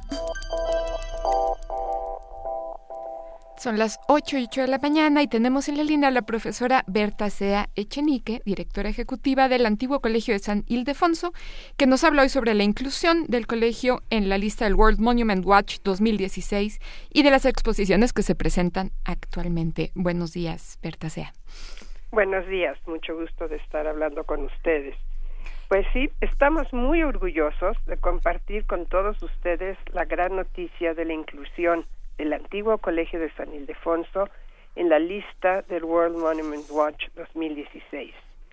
Es muy importante para nosotros que la mirada del mundo se enfoque en revalorar un espacio tan significativo para México como lo es San Ildefonso. El World Monuments Fund es una de las más destacadas organizaciones privadas sin fines de lucro dedicada a la conservación del patrimonio histórico, artístico y arquitectónico a nivel mundial que comenzó su trabajo en 1965. Desde entonces ha participado en más de 600 proyectos en todo el mundo y el World Monuments Watch es uno de esos programas que tiene el World Monuments Fund. En febrero de este año, con el apoyo y la autorización de la Dirección General de Patrimonio Universitario de la UNAM, nos dimos a la tarea de ingresar la documentación y toda la información necesaria para proponer al antiguo Colegio de San Ildefonso como candidato para aparecer en la lista Watch 2016. Felizmente, el 15 de octubre nos enteramos que de una lista de 50 sitios de 36 países, estaba México con dos emblemáticos lugares, el antiguo Colegio de San Ildefonso y el bosque de Chapultepec. En el caso de San Ildefonso, su presencia en esta lista impulsará en grandes dimensiones la promoción, el conocimiento y la validación de este inmueble, cuyo valor arquitectónico, acervo mural y legado histórico como institución educativa y cultural resultan únicos para el patrimonio nacional y de la humanidad. El mandato, que como ustedes saben está conformado por la UNAM, Conaculta y el gobierno de la ciudad, es un modelo de cooperación única público-privado y la inclusión en esta lista nos permite precisamente tratar de obtener fondos tanto de instituciones públicas como privadas en México y en el extranjero. Verdaderamente es una oportunidad única para emprender una gran campaña que apoye la captación de recursos enfocados a mejorar los servicios culturales que ofrecemos y la inversión en equipamiento que doten a nuestro edificio de los sistemas de conservación acordes a los estándares internacionales. ¿Y esto en qué se va a reflejar, digamos, en, términos de, a lo mejor, de infraestructura? ¿Cómo lo vamos a ver los usuarios de San Ildefonso? Estamos trabajando, hay varios proyectos, posiblemente uno de ellos sea una sala de introducción a San Ildefonso, para poder hablar de toda su larga historia, hablar del edificio, hablar de la época de la Escuela Nacional Preparatoria, hablar del muralismo y ya en estos últimos años como espacio cultural de exposiciones temporales.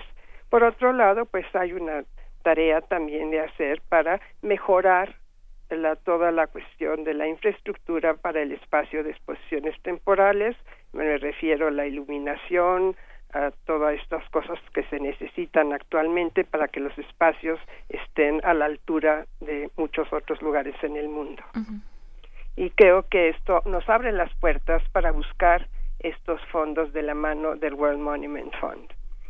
Hubo un proyecto similar en México hace un par de años que fue la Ruta de la Amistad y como ustedes han visto fue muy importante reubicar esas esculturas y ha sido muy exitoso.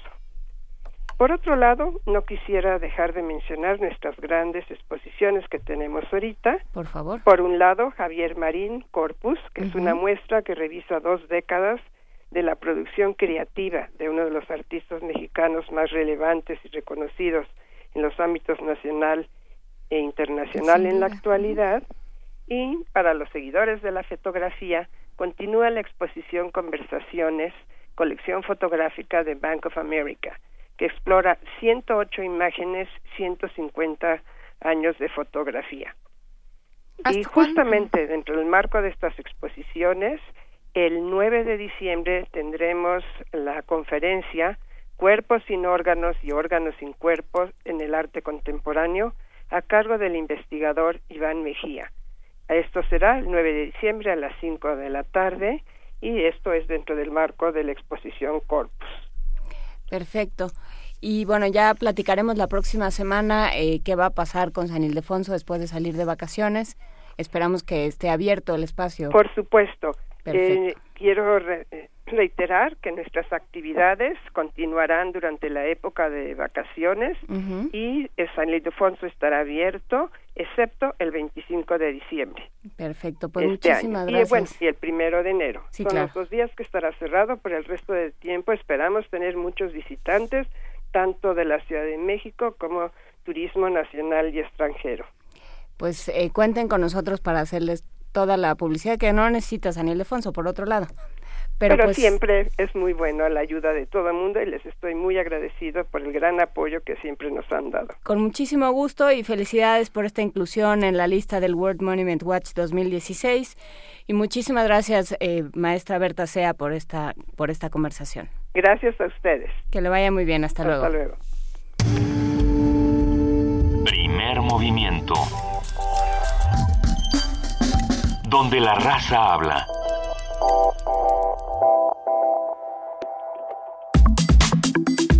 Nota del día. 8.14 de la mañana, íbamos muy bien, iba todo muy agradable, íbamos a hablar de el Reino Unido y los buenos y los malos en un contexto bastante menos claro que el de las pastorelas de Miguel Sabido, por desgracia. Sí, hablábamos. El, el bien y el mal, cuando son claros y se sabe de dónde vienen y quién gana, son bonitos, pero cuando... Sí, cuando solo se convierte en un discurso ahí medio nebuloso, ya la cosa se Y hay un batiburrillo de buenos y malos que no se sabe. Efectivamente. ¿Quién es quién? El gobierno británico obtuvo un amplio respaldo en la Cámara de los Comunes para sumarse a los bombardeos internacionales contra el Estado Islámico en Siria. Unas horas después de esa decisión, durante la madrugada, aviones militares británicos ejecutaron sus primeros ataques aéreos contra posiciones del grupo yihadista. Según informaciones del Ministerio de Defensa, cuatro aviones Tornado despegaron de una base aérea en Chipre para llevar a cabo la primera operación ofensiva en Siria. Luego de un intenso debate parlamentario, los diputados aprobaron con 397 votos a favor y 223 en contra la intervención militar propuesta por el primer ministro, el conservador David Cameron. De este modo, el Reino Unido, que ya participaba en los bombardeos contra la organización islamista en Irak, se sumará a la coalición liderada por Estados Unidos y Francia al extender los bombardeos hacia Siria. El presidente de Estados Unidos, Barack Obama, saludó la decisión del Parlamento británico de autorizar dichos bombardeos. Sobre el tema, hoy nos ofrece un análisis Luis Guacuja, responsable del programa de estudios sobre la Unión Europea del posgrado de la UNAM. Muy buenos días, Luis. Gracias por acompañarnos.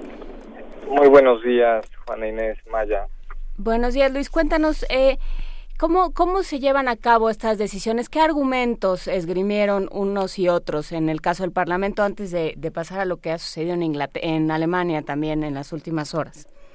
Así es, sí, bueno, pues hace un par de días, después de 10 horas de un intenso debate en el Parlamento británico, pues eh, un 60% aproximadamente eh, de votos a favor de esta propuesta presentada a finales de noviembre por, por David Cameron.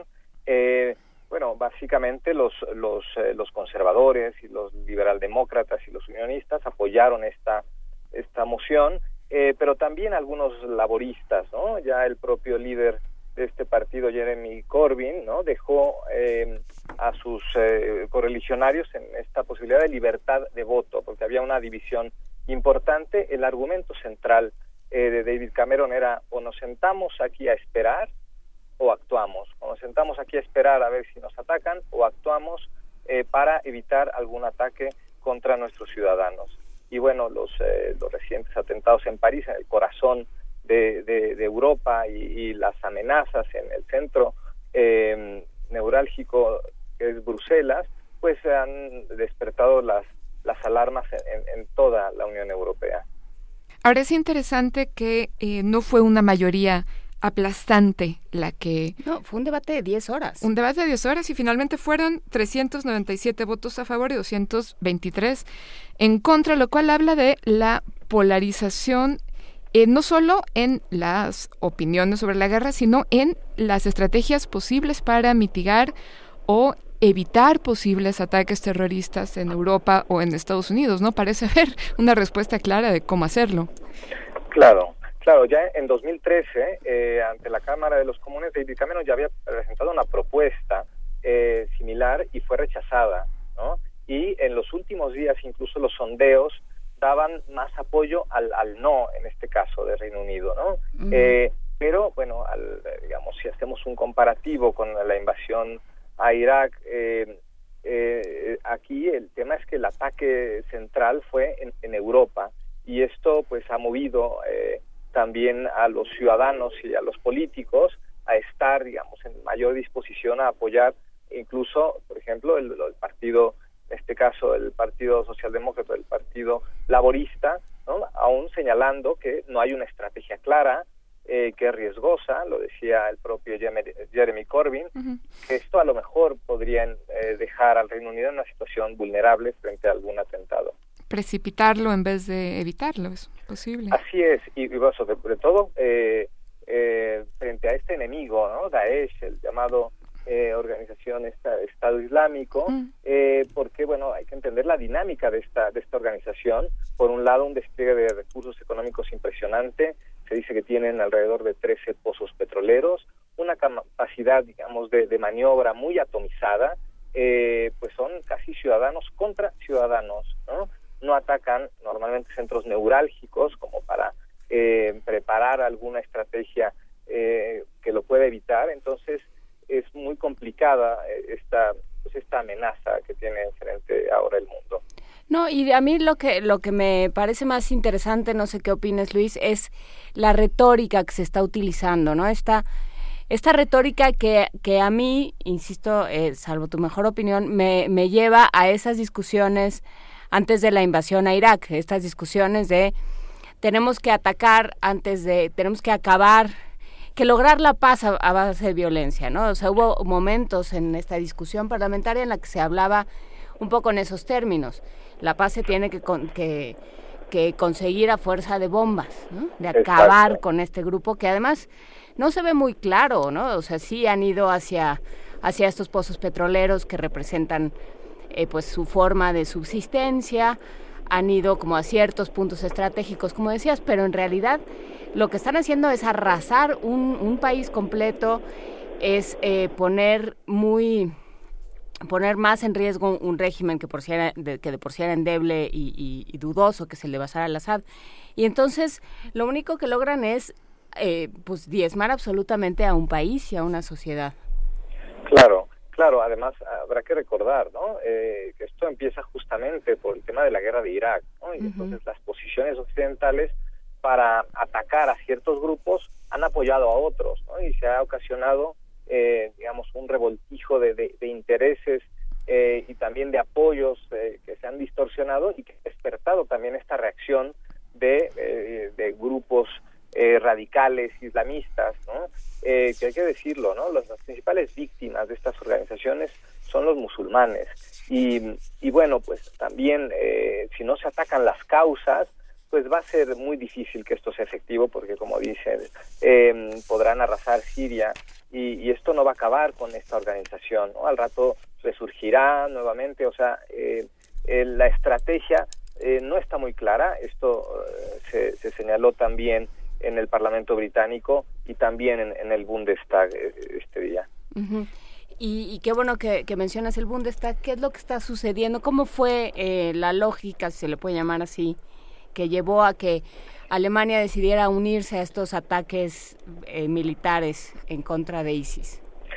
Bueno, sí, también eh, el día de hoy pues hubo esta votación en el, Parlamento alemán, ¿no? 445 votos a favor, 146 en contra, eso, los seis abstenciones, apoyando también la, movilización militar en contra de Siria, ¿no? Eh, y, y sí hay este contraste, insisto, con el tema de Irak, donde Francia y Alemania estaban francamente en, contra y ahora están apoyando pues esta coalición, eh, insisto, porque ven esta amenaza demasiado cerca, pero otra vez es, es muy difícil atacarla en este, en este sentido. Y sí llama, llama la atención eh, pues el discurso que además eh, mm, en el caso de François Hollande, por ejemplo, él le ayudó a aumentar un 40% su popularidad que estaba por los suelos, ¿no? Entonces habrá también estos intereses políticos indudablemente. Ahora, ¿en qué medida se trata de gestos simbólicos? Porque por más que haya bombardeado, en este caso Gran Bretaña, eh, blancos económicos de ISIS, eh, finalmente hay tantos países metidos ahí, está Rusia, está Estados Unidos con tropas en tierra, eh, tienen una inteligencia y una estrategia compartida, un poco están dando palos de ciego, como dices, en un intento por eh, apresar a un enemigo pues bastante esquivo. Eh, sí, sí, sí, muy buen señalamiento porque pues el factor, además, los factores Rusia, por ejemplo, o China, ¿no? eh, el tema incómodo, por supuesto, entre Turquía y Rusia en los últimos días. Eh, y además, bueno, pues esto vuelve a desvelar eh, la carencia en la Unión Europea de, un, de una política efectiva común en materia de seguridad y defensa. ¿no? Está en el papel, está en los tratados, una política exterior y de seguridad común, una política exterior de defensa, pero esa es la asignatura pendiente desde los años 90 en el caso de, la Unión Europea, donde pues estos temas tan delicados descansan en el interés de cada país, no en el interés comunitario, y entonces es muy difícil el consenso, es muy difícil organizarse, y otra vez se plantea y se pone sobre la mesa el debate si la Unión Europea tendría que tener un ejército único, ¿no? Eh, hay quien dice que esto va contra la naturaleza de la propia Unión Europea, pero de otro modo, pues depende de las movilizaciones de la OTAN y la OTAN, pues encabezada por ahí, liderada por Estados Unidos, pues deja a la Unión Europea en una condición eh, de fragilidad y además de, dependencia y eh, ahí está, como bien señalas, la desarticulación eh, frente a una amenaza común, ¿no? Frente a una amenaza común, pero sí yo insistiría en lo que dice Maya de que es una es un enemigo eh, que es como como de arena, digamos, no hay no hay forma, está está constituido a tal grado por células que que dónde encuentras la cabeza. Exacto, exacto, y además el riesgo de la de la consecuencia ah, además se va acercando y es un factor importante se va acercando el invierno, se va a recrudecer el tema de los refugiados, por ejemplo, y entonces pues también estos sentimientos de xenofobia que pueden aparecer por ahí, eh, eh, digamos, eh, calificar esto como si fuese un tema de, religiones meramente, pues es muy es muy peligroso, ¿no?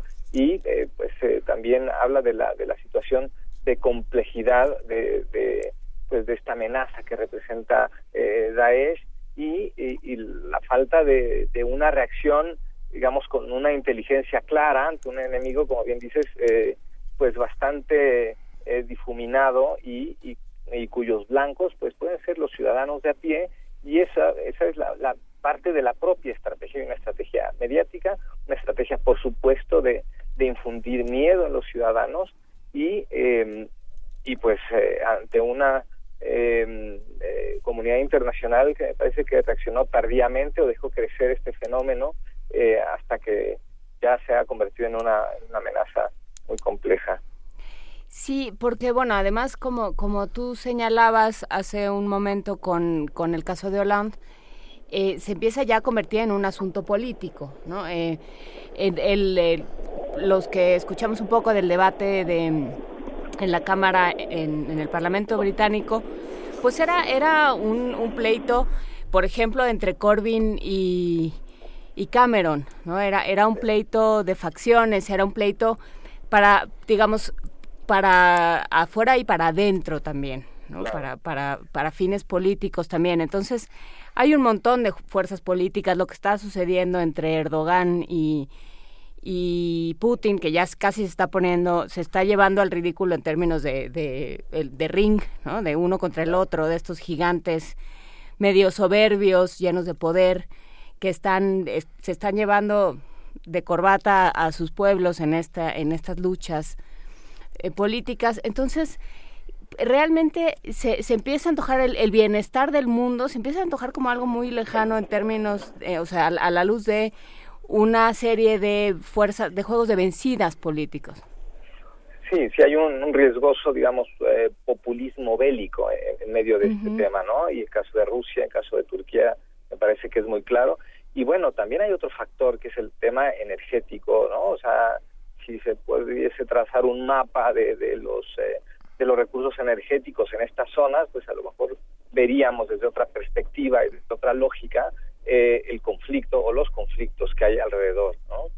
Ahora, sobre Estados Unidos, parece, eh, bueno, tú estudias la Unión Europea, pero finalmente Estados Unidos es el gigante reacio que no se decide a terminar de entrar en el conflicto y, em, sin embargo, parece estar, todo parece estar orillando a Obama a cambiar una política bélica bastante reacia, bastante escondidiza a decir, este, a ver, lo de San Bernardino hace unos días, aunque es muy pronto para adelantar conclusiones, en fin, solo falta un pequeño empujón para que Estados Unidos entre de lleno y francamente a este conflicto y entonces habrá quien tema que esto se convierta en esa temida anunciada Tercera Guerra Mundial. Porque además eh, a esto se, se, suma que, una vez más, la política interior y la exterior se, se convierte en un chicloso muy extraño.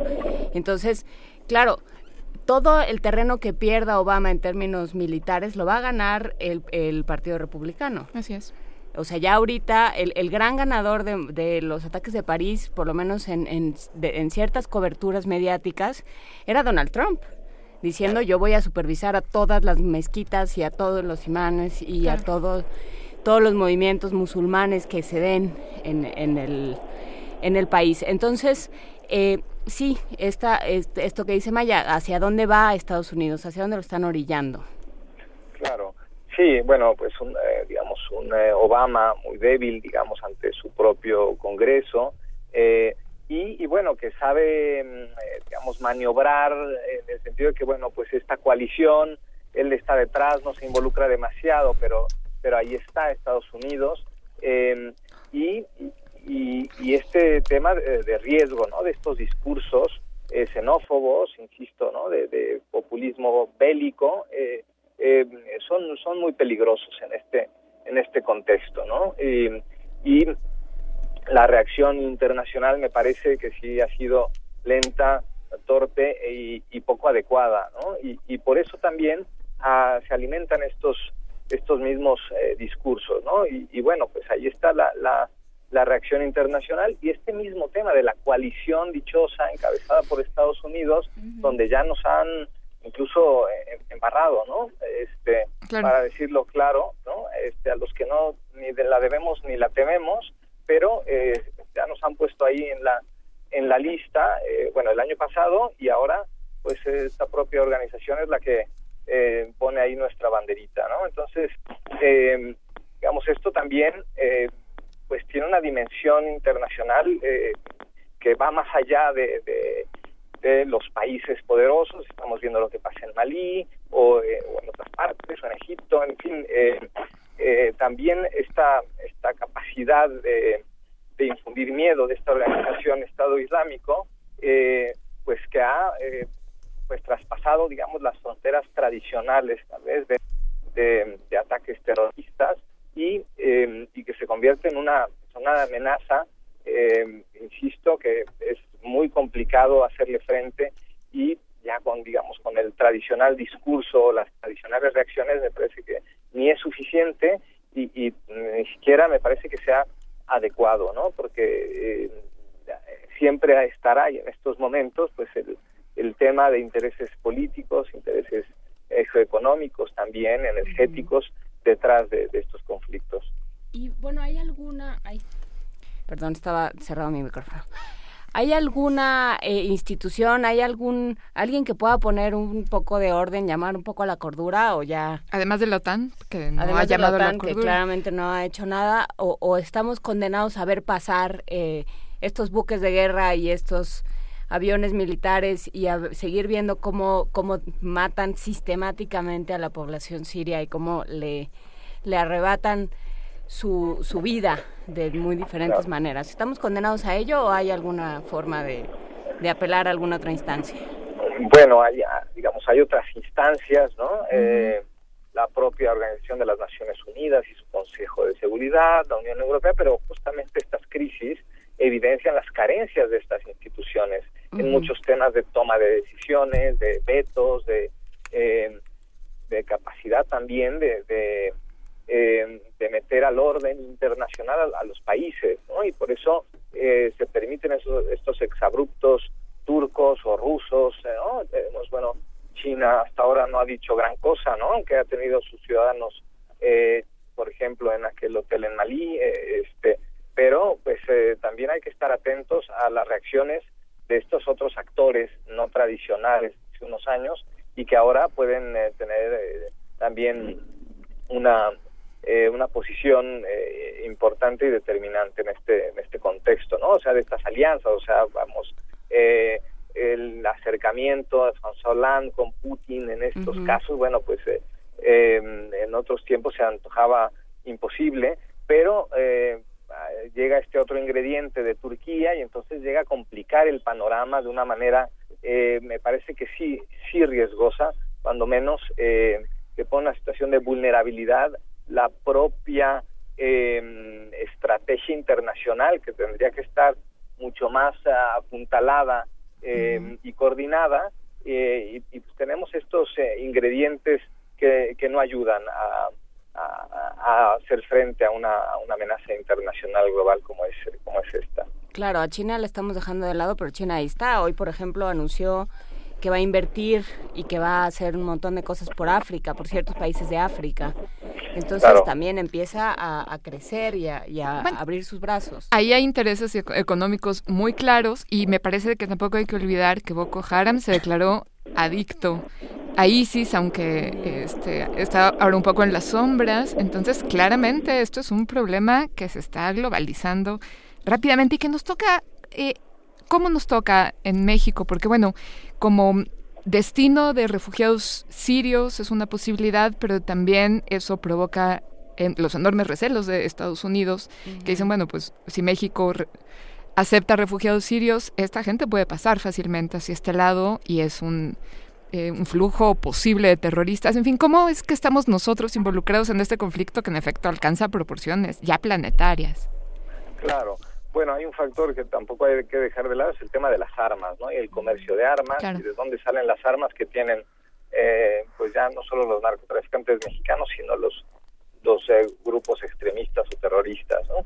Y en el caso de México, bueno, pues pienso que no somos un, blanco ni por intereses ni económicos, ni energéticos, ni, políticos de, esta organización, pero eh, sí me parece delicado que a veces incluso eh, hay algunos políticos que por cierto protagonismo incluso se animan a hablar de guerra o de bueno pues ya somos un actor global y entonces pues por eso en esta lógica eh, ya estamos ahí en esa lista negra. Me parece que hay que tomar el tema con más seriedad y y, bueno, yo creo que eh, la propia Cancillería tendría que haber salido ya a, decir, a deslindarse de pues de que nos pongan ahí en la lista que no es no es la de la FIFA ni la de la OCDE, o sea, eh, es un tema muy delicado y, em, y tenemos nuestras fragilidades em, evidentes en materia de seguridad y entonces, em, digamos, tomarlo con seriedad, con prudencia,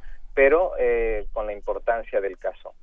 Luis, nos escribe Puma Argonauta y nos pregunta, ¿por qué no atacan a Arabia Saudita, que es el núcleo de toda esta estúpida rama del Islam que promueve la Sharia? El 11 de septiembre fueron los saudíes, los supuestos terroristas, y atacaron Irak en los eventos de París. Fueron ciudadanos los terroristas y atacaron Siria. ¿Eso qué nos dice? ¿Qué opinas?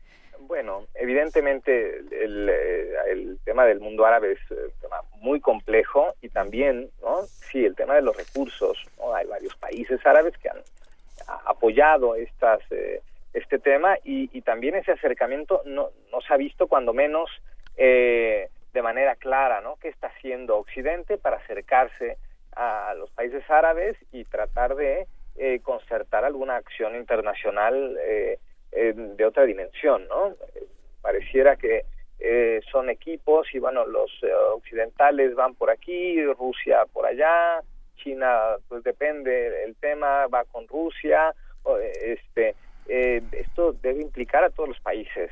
Eh, de América Latina también hay una vulnerabilidad, eh, no, no he visto el tema eh, con claridad, porque tampoco el tema de seguridad está ni siquiera visible en ninguno de los proyectos de integración de América Latina, salvo eh, la UNASUR, y entonces sí obliga a, a digamos, a posiciones eh, mucho más ambiciosas que estas eh, que parece en, eh, que están más cercanas y son mucho más fácil de, de plantear pues un ataque y, este una aprobación sí para que eh, Alemania o Reino Unido o Francia pues desplieguen acciones militares en Siria el tema es mucho más complejo eh, tiene ingredientes ideológicos religiosos de historia milenaria que que no se puede eh, acabar nada más tirando unas cuantas bombas por ahí, ¿no? Y el tema de los refugiados, el tema es bastante complejo y, y requiere una acción integral, integrada y coordinada de la comunidad internacional y, y no solo de los países tradicionales occidentales, sino hay que implicar a la comunidad internacional y, por supuesto, a, a los países árabes de manera importante. Oye, ¿y habrá alguna alguna otra cumbre eh, del tipo de la de París en 1919? O sea, ¿volverá a haber una pues una concertación de naciones? Eh, pues tendría que de haber, naciones? tendríamos que, bueno, tendría que haber un replanteamiento. Se hablan ya desde hace no sé cuántos años de, de la necesidad de, de la modificación de la estructura y funcionamiento de la Organización de las Naciones Unidas y el Consejo de Seguridad. Eh, pero pues parece que esto es un discurso que oímos en una eh, asamblea de la ONU, la escucharemos en la siguiente, eh, pero sí falta digamos, que los líderes mundiales se sienten y, y, y se replanteen los temas eh, del orden mundial ante pues nuevos retos que hay en, en muchos sentidos. No Vamos a hablar ahora de los temas de terrorismo, pero hay otras amenazas, el propio cambio climático, las carencias alimentarias, en fin, eh, obligan a, a esto, obligan a, a otro esquema de organización eh, global que pues no se ve en el corto plazo, pero que me parece que es indispensable. Claro, la disponibilidad de agua, las nuevas tierras que se despejarán cuando se derrita el permafrost. En fin, eh, bueno, Luis, los retos, como dices, van para largo, así que espero que estemos en contacto próximamente. Y, y, pues Pues gracias, por, gracias por este el tiempo de, de hoy y estaremos hablando pronto. Gracias a ustedes, Juan Inés Maya, y a todo su auditorio. Muchas, Muchas gracias. Primer movimiento. Donde todos rugen, el puma ronronea.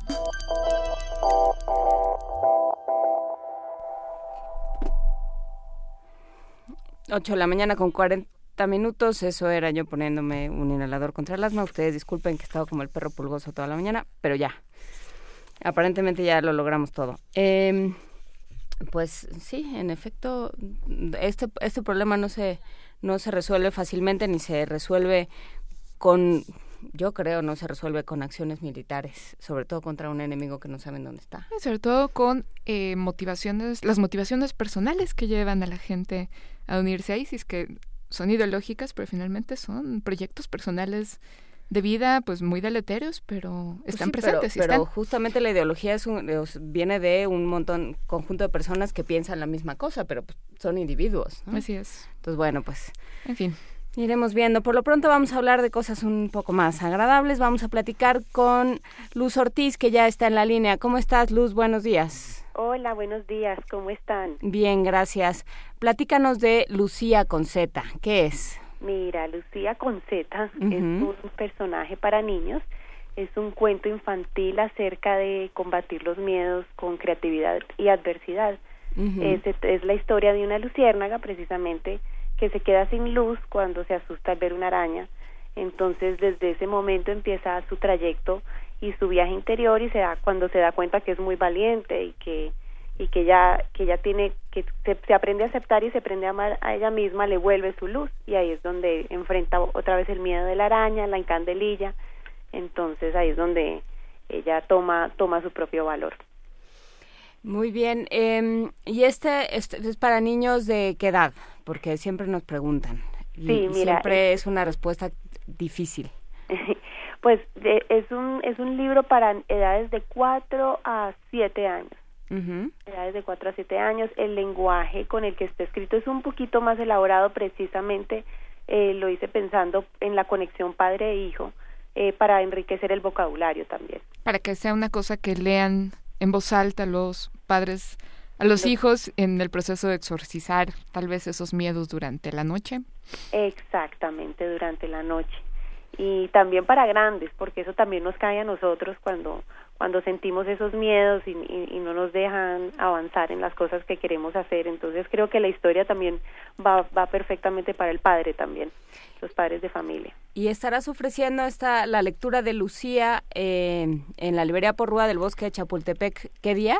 Exactamente, mañana estaremos a las 2 de la tarde en el bosque de Chapultepec haciendo la presentación del libro. Voy a hacer una lectura, va a haber música, entonces eh, invito a, a los padres para que y a los niños para que se acerquen y conozcan a Lucía.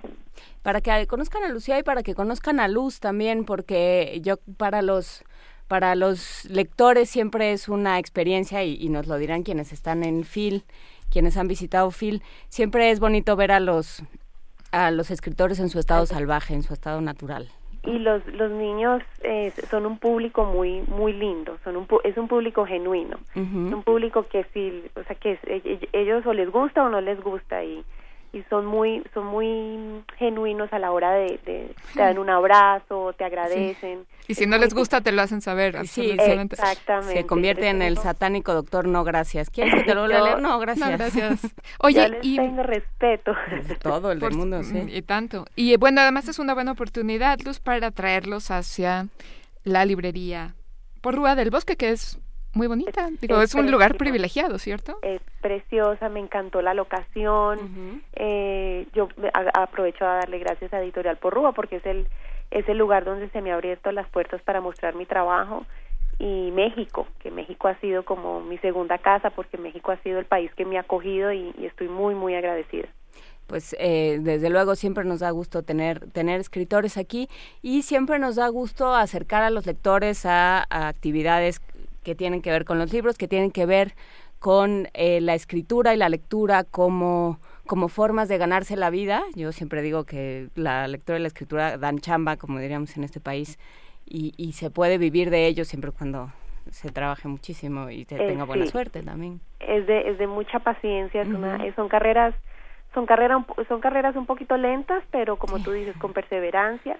Yo también ilustré el cuento, también hago las ilustraciones y, ha sido un proceso muy bonito porque realmente mi formación fue como publicista.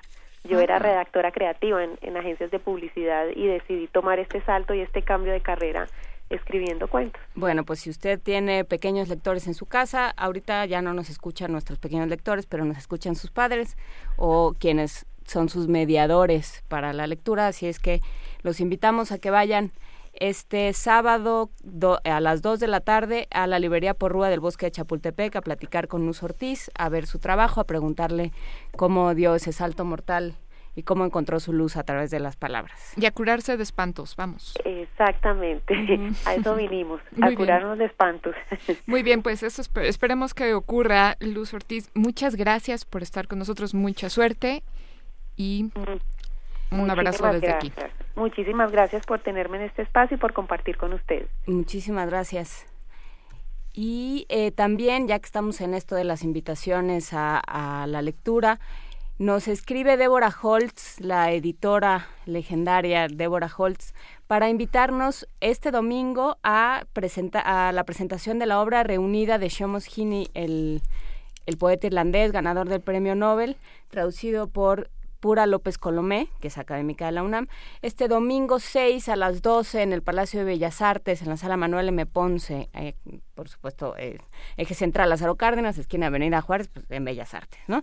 Entonces, si, eh, si quiere libros para niños, es el sábado a las 12 del día en la librería Porrúa del Bosque de Chapultepec. Si quiere libros para un poquito más grandes, la obra reunida del poeta Shimus Hini, traducido por Pura López Colomé, el domingo 6 a las 12 del día, también en el Palacio de Bellas Artes, en la sala Manuel M. Ponce. Así es que libros y capacidad y posibilidad de acercarse a la lectura de manera gratuita está al alcance de todos. Así es que hacemos estas invitaciones sábado y domingo a las 12 en Chapultepec y en Bellas Artes, respectivamente, todos a leer. Y si usted quiere entrar en contacto con nosotros, eh, háblenos al teléfono 5536-4339, en Twitter a arroba primer movimiento y en Facebook a primer movimiento. Arroba P movimiento. Arroba P movimiento.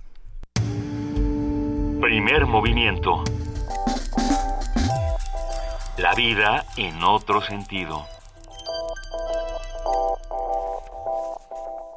8.48 de la mañana y ya está con nosotros en este carrusel de invitaciones y de reflexiones que es el viernes en primer movimiento. Guadalupe Ferrer, titular de la Filmoteca de la UNAM, directora de la Filmoteca de la UNAM. ¿Cómo estás, Guadalupe? Hola, Juana Inés, buen día. Buen día. Buen día, Maya. Buenos días, Guadalupe. Hoy hemos hablado de buenos y malos toda la mañana y hoy tenemos a uno de los malos, malísimos, mejores de todo el cine. Exacto, exacto. Yo quiero hablarles hoy de Carlos López Moctezuma. Eh, conocido como bien dices como el hombre malo más bueno del mundo. Esto dice su epitafio fíjate. Ah, y nosotros digamos que es del cine nacional verdad porque a lo largo de poco más de 40 años y de 210 películas algunas filmadas en Argentina España Francia y Nicaragua construiría uno de los personajes más reconocidos de la pantalla el de villano Uh nos encanta hablar luego de malos, ¿verdad? La Luisa, que es la que ahora no está, pero malos y malditos. de los malos y malditos. Pero hace rato tuvimos a unos personajes de Pastorela y el diablo, la verdad, se veía muy contento. Era el, más ¿eh? contento de todos, sin duda. bueno, pues él, yo, López Moctezuma, yo creo que disfrutó muchísimo construyendo este personaje. Él nació aquí en la Ciudad de México en 1909 y muy, muy joven estuvo interesado por la actuación pero hasta que entró al Trato Orientación, escuela dependiente de la SEP y dirigida por Celestino Gorostiza, mm. fue que se dedicó completamente a su pasión y en donde conoció a la que sería su esposa de toda la vida y madre de sus hijos, la actriz Josefina Escobedo. Posteriormente se incorporó a la compañía teatral de Fernando Soler, otro ícono de la actuación en el cine mexicano. No digo, a mí me encanta Fernando Soler, no sé qué opine el auditorio, pero me le creo todos los papeles que hace. A veces pienso que soy el diablo. ¿Ese es eh, Fernando Soler? No, Fernando es, eh, bueno, sí, pero eh, lo reconoce, lo podría reconocer la gente mucho por lo que fue la versión que luego se hizo aquí como nosotros los nobles. Este, pero que fue una película de Luis Buñuel que se llama El Gran Calavera. Claro, claro. Sí. Bueno, pues este Fernando Soler, que como les decía es otro ícono de la actuación de nuestro cine y a quien López Moctezuma consideraba como el maestro más importante en su formación de actor, de hecho fue Soler quien lo impulsó para que desarrollara el personaje del villano, señalándole que su físico y su capacidad histriónica podrían llevarlo exitosamente por ese camino y no se equivocó ya a lo largo de su carrera cinematográfica utilizaría sus dotes como actor y su imagen para construir a la representación del mal, un hombre torvo, de mirada penetrante, sin sentimentalismos, capaz de las peores traiciones para defender su parcela de poder. Es así que lo vemos en las películas como Canaima, de 1945, dirigida por Juan Bustillo Oro, como el cacique que quiere matar a nuestro charro cantor, el mismísimo Jorge Negrete. Maldito el. Que imagínate, y se dedica a acaparar las tierras y el comercio del lugar. Por esta película fue nominado al Ariel por el mejor, la mejor coactuación. También lo vemos como el cacique Regino Sandoval, quien trata de frenar el progreso encarnado por la maestra rural, interpretada por María Félix, en Río Escondido, dirigida por Emilio Fernández en 1948, por la cual ganó el Ariel al mejor actor. María Félix, maestra rural, eso es como realismo mágico, Pero no, pero no sabes cómo lo consigue y cómo te conmueve y cómo defiende a esos niños. No, de veras, es que es una época de nuestro cine súper interesante. También son recordadas sus actuaciones en cintas como Rosauro Castro, dirigida por Roberto Gabaldón en 1950, en donde aparece como personaje corrupto para obtener poder político, o en El rebozo de soledad, dirigida también por Gabaldón en 1952, en donde su maldad se expresa en la disputa por una mujer, y la mítica La sombra del caudillo de Julio Bracho en 1960 como el cerebro de la conspiración política. A la par de su labor actoral, López Moctezuma se preocupó por los derechos laborales de los actores, de tal suerte que fue secretario de conflictos en el Comité Ejecutivo de la Asociación Nacional de Actores cuando Jorge Negrete era su secretario general. Hay que recordar que la ANDA surge como un sindicato independiente, realmente importante para luchar contra la imposición estatal en el control de los sindicatos y en donde grandes personalidades de nuestra cinematografía, y aquí Juana vas a ver, a ver. o sea que nombres como el propio Fernando Soler, que la funda, Gabriel Figueroa, el Indio Fernández, Cantinflas, dieron junto con Jorge Negrete una valiente batalla para crear una agrupación que defendería sus derechos. Fue épica esta historia. Y uno de los factores que permitieron la consolidación de nuestro cine en los años 40 fue la conjunción de grandes talentos en las diferentes ramas de la industria. Uno de los pilares de esa época lo constituyeron los actores, quienes con su desempeño y sus nombres atraían al público a las salas. Carlos López Moctezuma fue uno de esos pilares.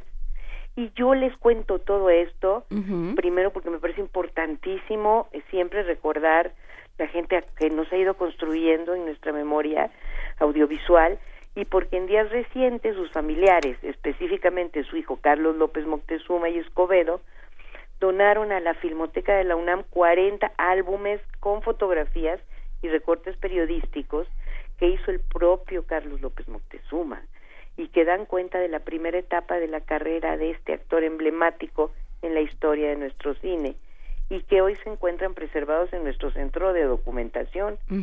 Con la donación de los álbumes que integran su primera etapa como actor y que son fotos de las filmaciones en donde trabajó López Moctezuma, podemos reconstruir visualmente una de las carreras actorales más importantes de nuestro cine. Están preciosos los álbumes, están de veras no solo disfrutables, sino que están súper bien hechos, muy organizados y estamos súper orgullosos en la Filmoteca de tenerlos con nosotros. ¿Y quién los puede ir a ir a consultar? Quien quiera, Juana Inés, quien quiera. Es que yo creo que vale la pena hablar de, de esto que sucede en, en los archivos de, de la UNAM y de otras universidades, porque de pronto se mueren los escritores, se mueren los investigadores, se mueren los actores, como es el caso de, de López Moctezuma y se queda ahí el archivo y la biblioteca sin que nadie sepa qué hacer con ellos. Eh, yo me, acabo de topar ahora en Phil con la mujer que lleva eh, la biblioteca, la de mi papá, pero también la de eh, Carlos Fuentes y de un montón de escritores y que ahí están preservadas y que ahí están los fondos para que la gente los consulte. Están también en las diferentes facultades y centros de investigación y bibliotecas de la UNAM, como dices, un montón de documentos. Entonces, hagamos conciencia y eh, llamemos a la gente a que a que done sus claro, Bueno, eh, pero además a, que también visite. Mira, nosotros tenemos en nuestra sala del Consejo, que es un lugar muy bonito en la Filmoteca, la biblioteca de eh, Galindo, de, y te da eh, una idea de cómo nuestro director de cine que puso cosas tan interesantes en la pantalla como una familia de tantas, este, tú puedes ir y ver cómo era su universo cultural, o sea, no están sus libros de cine, nada más está sus libros de criminología, de astronomía, eh, o sea, era, le gustaba mucho estudiar para hacer sus películas. Nosotros no quisimos deshacer esa biblioteca, la quisimos guardar eh, toda junta porque cuando entras ahí realmente entras pues a entender qué le podía estar pasando este hombre que se rodeaba de estos libros. Pero pero es un placer, ¿eh? Vaya, no vayas a creer que es parte de ahí un trabajo de investigación pesado, es un placer, te divierte, te da cuenta de, oh, vaya, de otra época, es, es, yo los invito a todos, como esta de Carlos López Moctezuma, tenemos otros fondos fantásticos. Guadalupe, es importante, me parece, eh, subrayar la chamba de la familia que eh, lo organiza y que es la que entrega entero el universo del autor al, al fondo, porque como dices, no son solo sus películas o sus documentos de trabajo, sino su imaginario completo el que el que llega a descansar, ¿no? señalas algo importante, Maya, porque a las familias, a algunas les duele mucho despegarse de estos materiales. Son parte de su historia personal también y cuando van y te los entregan, te están entregando eso, pero están trascendiendo y entendiendo que eh, nos permiten ir armando este rompecabezas de lo que somos eh, como sociedad. Entonces, eh, sí, no, es, por un lado es buenísimo la forma en la que ellos se preocupan y lo conservan, y por otro lado este gesto, no, de compartirlo y ya ponerlo en manos de una institución es fantástico. Este, no todas las familias pues eh, tuvieron el ojo para decir esto es lo que teníamos que cuidar que dejó mi padre pero muchas y de las que la universidad se ha beneficiado en este sentido este sí uno ve van yo me acuerdo cuando estuvo con nosotros la familia de Marco Chilet el escenógrafo de cine que nos donaron sus bocetos y todo esto o el hijo de, de Alfredo Joskovich cuando llevó toda su biblioteca también personal y sus guiones este Diana Bracho que nos dio el guion de, de, trabajo de su papá de la sombra del caudillo. Claro.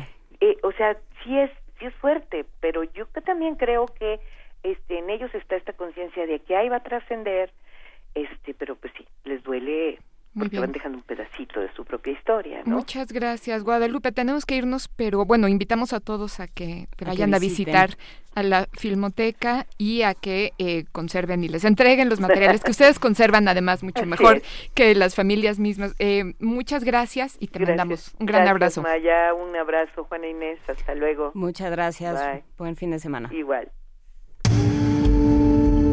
Primer movimiento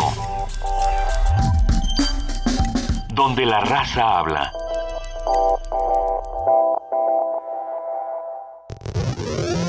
Nuestra universidad es semillero del talento mexicano. Algunas semillas germinan solas, pero otras necesitan apoyo. Hola, mi nombre es Adriana Ibet Sosa Bonilla, tengo 25 años, estudio la licenciatura de Trabajo Social, estoy en el tercer semestre y gracias a Fundación UNAM por el apoyo nutricional que me brindó, tuve mejor rendimiento académico. Fundación UNAM becó a más de 50.000 alumnos durante 2014. Súmate, entra a www.funam.org.mx para descubrir cómo. Con tus donativos hacemos posible lo imposible. Qué bien se siente regresar a la universidad un poco de lo que nos ha dado. Fundación UNAM. Fortalecer nuestra democracia está en manos de todos. Si fuiste funcionario de casilla, supervisor electoral o capacitador asistente electoral en las pasadas elecciones, participa en el concurso nacional de testimonios ciudadanos sobre el proceso electoral 2014-2015. Cuéntanos tu experiencia y tus propuestas y juntos mejoremos el proceso electoral. Consulta bases en INE.mx o al 01800 433 2000. Fecha límite 29 de enero de 2016. Contigo, México es más. Súmate. Instituto Nacional Electoral, INE. Desnuda eres tan simple como una de tus manos, lisa, terrestre, mínima, redonda, transparente. Tienes líneas de luna, caminos de manzana. Pablo Neruda. La sala Julián Carrillo te invita a ver una obra de teatro sobre las aventuras, reflexiones y sueños de una mujer nocturna. Tan desnuda como la luna, de Gabriel Pingarrón con Michel Royer bajo la dirección de Eduardo Ruiz Aviñón. Los lunes de noviembre y el 7 de diciembre a las 8 de la noche, en Adolfo Prieto 133, Colonia del Valle. Entrada gratuita, apta solo para adolescentes y adultos. Radio UNAM.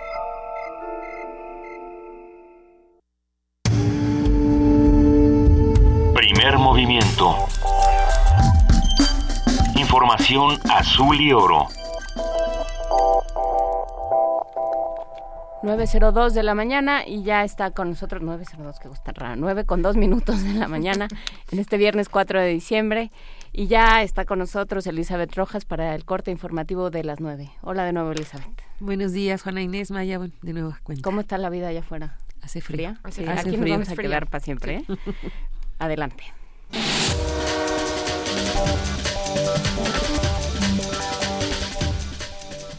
La mesa directiva de la Cámara de Diputados hizo la declaratoria de publicidad del dictamen que expide una ley y reforma para calificar el robo de combustibles como delito grave. En el documento se establece que se busca inhibir el robo de combustibles y poner a disposición del Ministerio Público y de la Autoridad Judicial nuevas herramientas jurídicas que permitan investigar, perseguir y sancionar el delito. Cabe recordar que del 1 de enero al 31 de octubre de este año se han registrado 5.561 denuncias en esta materia. El canal del Congreso recibirá para el 2016 un presupuesto de 300 millones de pesos con el objetivo de fortalecer, mejorar la señal de transmisión y adquirir mejores equipos. Así lo informó el senador Daniel Ávila durante una reunión de la Comisión Bicameral del Canal de Televisión del Congreso de la Unión. Además comentó que el canal es el medio público que menos presupuesto ha recibido en comparación con otros, ya que este año se le destinaron 57 millones 357 mil 846 pesos. Por último, Daniel Ávila explicó que en los próximos meses se trabajará en impulsar mejores contenidos de programación, en una autonomía administrativa y de gestión, así como ofrecer el servicio de interpretación de, la, de lengua de señas mexicana. La Cámara de Diputados aprobó la nueva ley de disciplina financiera de las entidades federativas y los municipios, con la que se busca mejorar las medidas de control y transparencia para el manejo de recursos públicos. La ley fue aprobada con 325 votos a favor, uno en contra y 34 abstenciones por parte de Morena, por lo que será turnada al Senado para su revisión. El panista Juan Alberto Blanco mencionó que la nueva ley frenará el abuso de servidores públicos, como el gobernador de Chihuahua César Duarte, quien ha desviado recursos hasta elevar la deuda del Estado a 8.6% del PIB. La propuesta votada impedirá que la nómina de los estados crezca más del 3% anual y los obliga a destinar sus excedentes fiscales al pago de la deuda. La medida también incluye un registro nacional de deudas. Elementos de la Comisión Nacional de Seguridad, del Instituto de Migración y del Ejército aseguraron a 64 migrantes en Nuevo León. Los indocumentados, la mayoría de origen centroamericano, eran transportados en un camión con placas del Estado de México. Mediante un escaneo con rayos gamma, personal federal detectó a los migrantes, entre los que se encontraban 22 menores de edad y que viajaban en condiciones de hacinamiento. Al interior del camión se hallaron 40 personas originarias de Guatemala, 13 de El Salvador, 7 de Honduras, 2 de Ecuador y 2 de República Dominicana. Después de brindarles atención médica, las personas quedaron a disposición del Instituto Nacional de Migración. El chofer y un acompañante fueron detenidos y presentados ante el Ministerio Público de la Federación. Presenta el PAN una iniciativa para establecer la obligación de llevar a cabo un debate por lo menos una vez al mes entre los presidentes de los partidos políticos y por lo menos dos veces entre los candidatos a la presidencia de la República. Al dar a conocer la propuesta, el presidente nacional del partido, Ricardo Anaya, argumentó que los debates son imprescindibles para la democracia porque los ciudadanos tienen derecho a identificar las diferencias entre lo que piensan y proponen los diferentes partidos. La iniciativa que pretende modificar la Ley General de Instituciones y Procedimientos Electorales y la Ley General de Partidos Políticos será enviada a la Cámara de Diputados para presentarse la próxima semana.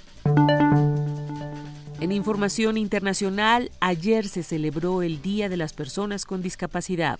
Para construir un mundo sostenible e incluyente para todos, es necesario que participen plenamente las personas con discapacidades de todo tipo, dijo este jueves el secretario general de la ONU. En un mensaje con motivo del Día Internacional de las Personas con Discapacidad, Ban Ki-moon subrayó que la Agenda 2030 para el Desarrollo Sostenible insta a no dejar a nadie atrás y llamó a trabajar unidos para concretar ese compromiso. Hemos puesto el listón muy alto con el objetivo claro de dar facultades y promover la inclusión social, económica y política de todas las personas, incluidas las que tienen alguna discapacidad, puntualizó Van en un evento en la sede de la ONU para conmemorar la jornada. Recordó también que la conferencia sobre reducción de riesgos de desastres celebrada este año reconoció la necesidad de un enfoque más accesible para las personas con discapacidad en materia de preparación y respuesta ante los siniestros. Agregó que de cara al futuro deben reforzarse las políticas y prácticas de desarrollo para garantizar que la accesibilidad forme parte de un desarrollo incluyente y sostenible. Junto con las personas con discapacidad, podemos hacer avanzar al mundo sin dejar a nadie atrás, concluyó el mensaje de Ban. Jordi Trujols, Naciones Unidas, Nueva York. La policía israelí informó que detuvo a varios sospechosos del ataque a una familia palestina cuya casa fue incendiada el pasado julio en la localidad de Duma, al norte de Cisjordania. Los detenidos, cuya identidad no fue proporcionada, han sido interrogados sobre el ataque a la casa de la familia que provocó la muerte de los padres y de un pequeño de un año y medio, quien murió carbonizado, mientras que otro de los hijos de cuatro años sufrió severas quemaduras y aún continúa hospitalizado. Tras la publicación de un video que el Estado Islámico difundió donde muestra la decapitación del supuesto espía del Servicio Federal de Seguridad de Rusia, el presidente checheno Ramzan Kadyrov juró vengar esta muerte si se comprueba que el hombre asesinado era originario de Chechenia. En el video, el grupo yihadista también amenaza a Rusia con más atentados por los bombardeos en contra de sus militantes en Siria y augura la futura derrota del país ruso. Los niños son los más vulnerables a las enfermedades contraídas por alimentos contaminados. Cada año, una de cada diez personas contrae enfermedades por consumir alimentos contaminados y 420.000 mueren a causa de ello, incluidos 125.000 niños, dice un informe de la Organización Mundial de la Salud, la OMS, dado a conocer este jueves. Se trata de las primeras estimaciones hechas por la OMS en este campo. El informe alerta además que casi un tercio de esos decesos, el 30% de los casos, son menores de cinco años, aun cuando estos representan solamente el 9% de la población global. Otra importante conclusión del estudio señala que África y el sur de Asia poseen la mayor carga de esas enfermedades. El doctor Kazuaki Miyagishima es director de la OMS en seguridad alimentaria. Son varias enfermedades con diferentes naturalezas. Algunas de ellas consisten en diarrea, con efectos a corto plazo. Otras son a largo plazo y toman años desarrollarse, como el cáncer o los trastornos neurológicos o la artritis, explicó el doctor en una conferencia de prensa en Ginebra. El informe estima que esos padecimientos son causados por 31 agentes, entre ellos bacterias, virus, parásitos, tóxicos y químicos que infectan a unas 600 millones de personas todos los años. Rocío Franco, Naciones Unidas, Nueva York.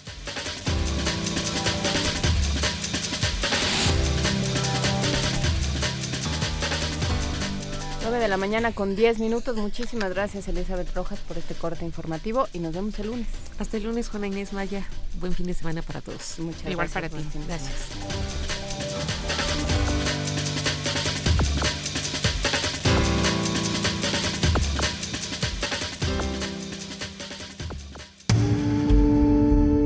Primer movimiento. Donde todos rugen el puma ronronea.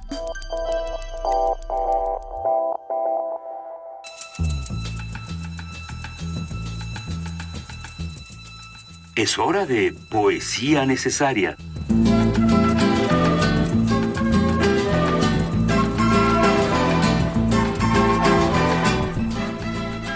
siguiendo con la temática del día de hoy de buenos contra malos y siguiendo con esta idea de, del bien como como algo que triunfa, tú elegiste, Maya, un poema de León Felipe. Sí, la verdad es que soy, me declaro muy parcial de León Felipe. Eh, este es uno de mis poemas favoritos. Y es así porque de niña tenía un tocadiscos de juguete, en donde por alguna razón aterrizó un disco que había en mi casa de los poemas de León Felipe más eh, desoladores y terrenales y, y también extáticos, porque bueno, tenía algo de místico, y desde entonces la verdad es que a mí León Felipe me llega muy profundamente, y como el día venía demasiado alegre, vengo a leerles El pie para el niño de Vallecas, que sin embargo para mí tiene una cosa bastante esperanzadora, a fin de cuentas lo siento como un poema alegre a ver qué dice nuestro auditorio. Por, si ustedes estaban preguntando si Maya había elegido en esta vida ser normal o ser feliz, ya, ya sabe de, dónde viene. Lo tiene claro. Adelante. Muy bien. Pie para el niño de Vallecas, de León Felipe. Vacía, yelmo, halo. Ese es el orden, Sancho. De aquí no se va nadie. Mientras esta cabeza rota del niño de Vallecas exista, de aquí no se va nadie, nadie, ni el místico ni el suicida. Antes hay que deshacer este entuerto, antes hay que resolver este enigma, y hay que resolverlo entre todos, y hay que resolverlo sin cobardía, sin huir con unas alas de percalina o haciendo un agujero en la tarima. De aquí no se va nadie, nadie. Ni el místico ni el suicida. Y es inútil, inútil toda huida, ni por abajo ni por arriba.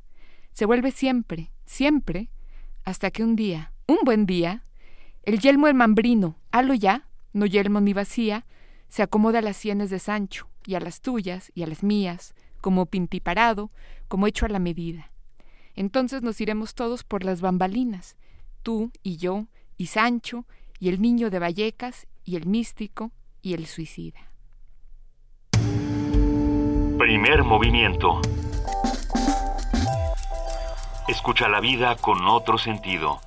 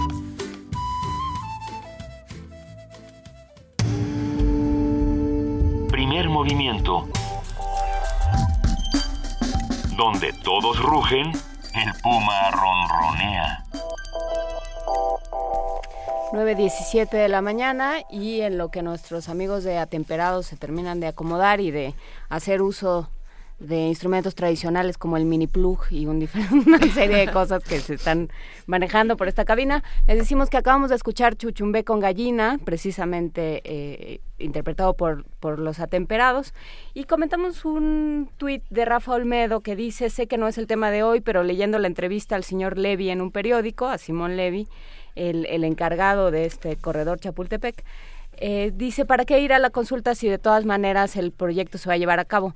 Pues habrá que ir a la consulta, tanto si se está de acuerdo como si no, supongo, para, eh, para manifestarse, ¿no? Que luego no nos digan, pues se hizo la consulta y todo el mundo dijo que sí, y luego todos eh, nos enojemos, o viceversa, ¿no? Si usted tiene una opinión y tiene la manera de expresarla, pues vaya y exprésela, supongo. Yo no soy vecino de la Roma, pero creo que aquí hemos expresado nuestra opinión nosotros, Alberto Ruiz Sánchez y diferentes personas de manera bastante vehemente.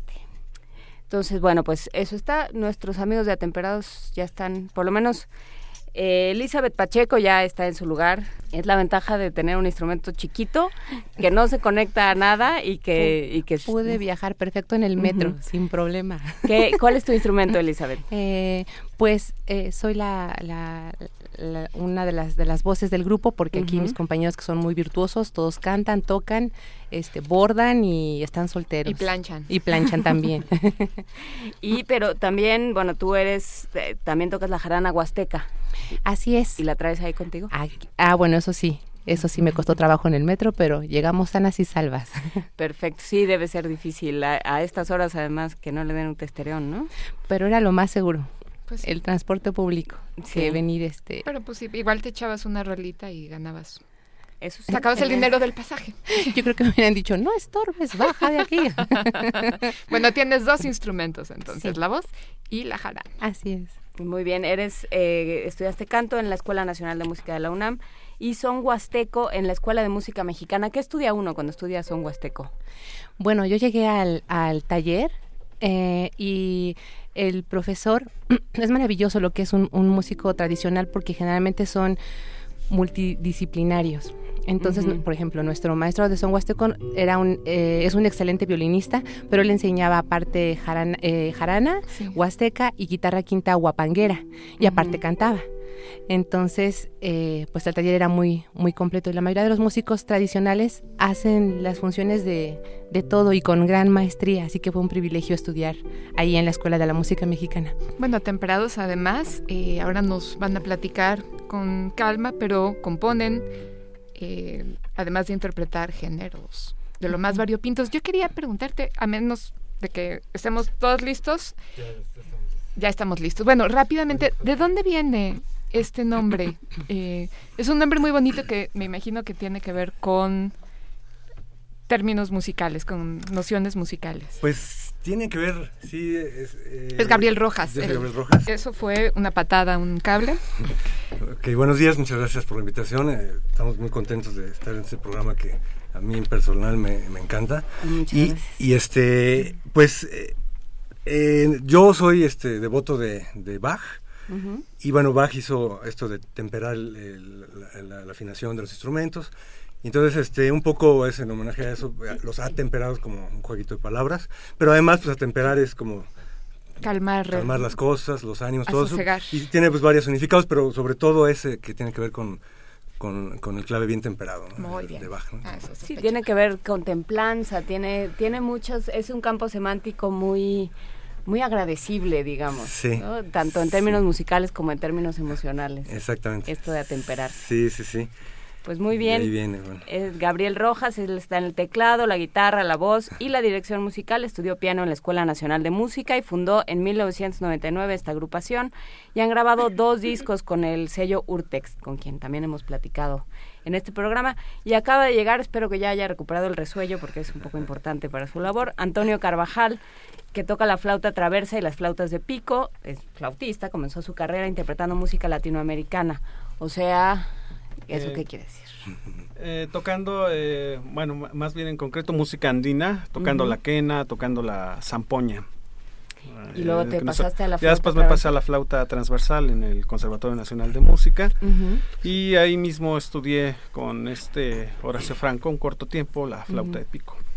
Muy bien, ah, pues tienes, tienes buena formación desde la calle hasta Horacio Franco, ¿no? Porque un poco la, la, música andina se toca en, en la calle, en las salas de concierto y en donde se va pudiendo. Sí, claro, claro, claro. Pues bueno, pues son estas diversas vocaciones y formaciones las que los llevan, me imagino, a que explore una variedad de géneros tan abrumadora, desde la trova de Pablo Milanés y Silvio Rodríguez hasta el son jarocho, el jazz, temas de su autoría y por ahí este se cuelan Bach eh, y otros autores, me imagino. Sí, pues eh, sobre todo viene de pues, el, gusto musical así ecléctico que, que, tengo yo y cuando fundé este grupo con mi amigo Napoleón Ochoa, que falleció el año pasado, eh, pues era un poco hacer la música que nos diera la gana hacer, ¿no? Queremos hacer música de lo que sea y de hecho este grupo es un grupo digamos pionero, aunque ya en los 70 hubo algo, algunas cosas así como en Sacil, algunos grupos que hacían, empezaban a meter elementos de rock a, la tradición. Eh, nosotros eh, empezamos a, hacer esto de, fusionar cualquier cosa, eh, cualquier género con otro, y, para eso se requieren polinstrumentistas y además gente con muchos, con muchos conocimientos de diferentes géneros, ¿no? no especialistas necesariamente en nada, pero para hacer esta música y lo hicimos con un afán, no ninguna pretensión mayor que divertirnos, pero pues a la gente le ha gustado mucho y pues hemos estado creciendo. De hecho, estos dos discos los presentamos aquí en Radio UNAM ya en, 2007 y en 2013. Tenemos pues, ejemplares de los dos discos para regalar, uno de cada uno, me parece.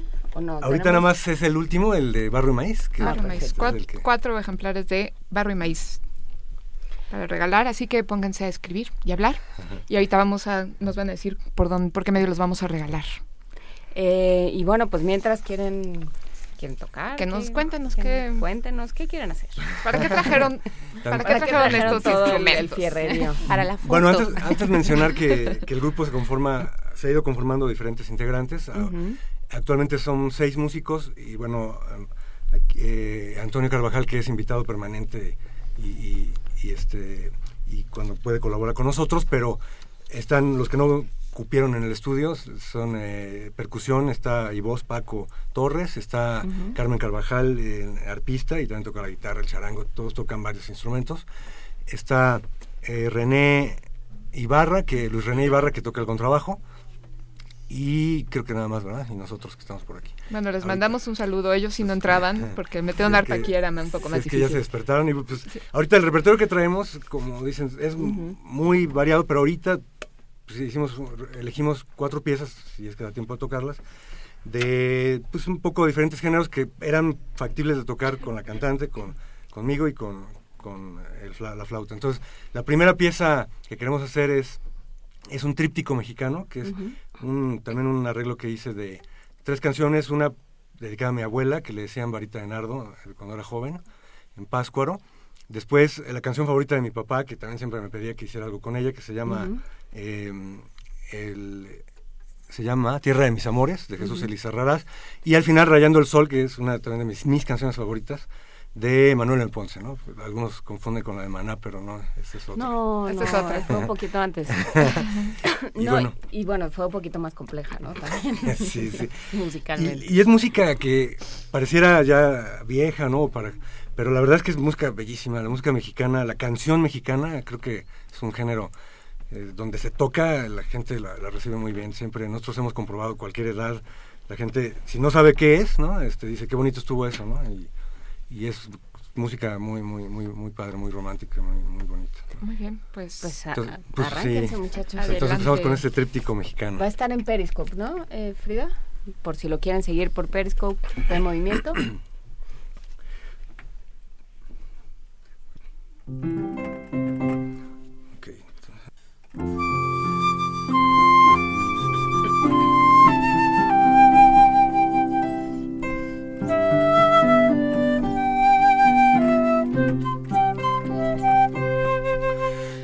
Varita bonita, varita de nardo, cortada al amanecer. Quisiera tus hojas, tu suave perfume, para perfumar mi querer. Mi novia parece varita de nardo, como flor cual mujer. Por eso te quiero, varita de nardo, porque eres cual mi querer. Yo te voy, te voy a cortar, aunque sufras un cruel dolor.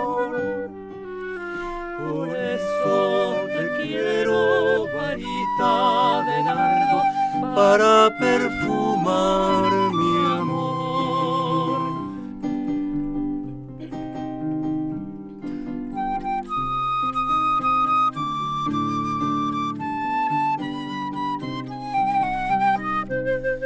Entre sierras y montañas y bajo un cielo azul, como en una inmensa bañada por el sol. Está mi tierra, tierra de mis amores, tierra bendita, tierra que me vio nacer. Allí donde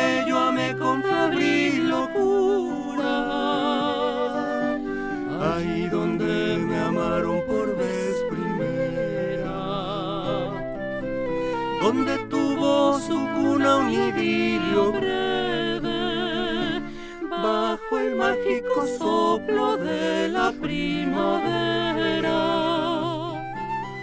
tierra de mis recuerdos y mis quereres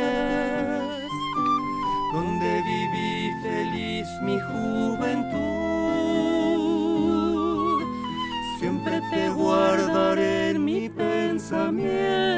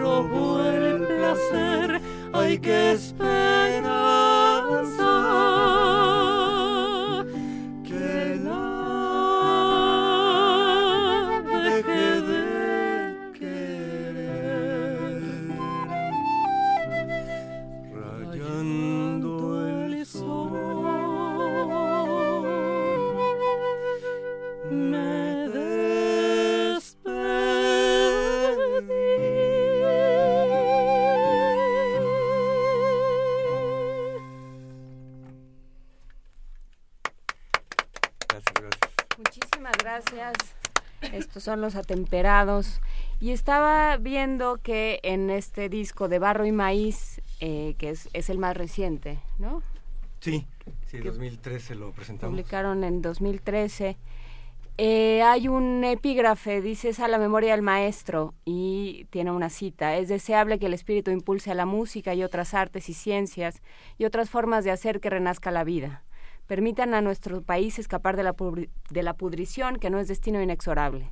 Sé que es un deseo pueril, ingenuo, pero en él creo, pues he visto que esa mutación se concrete.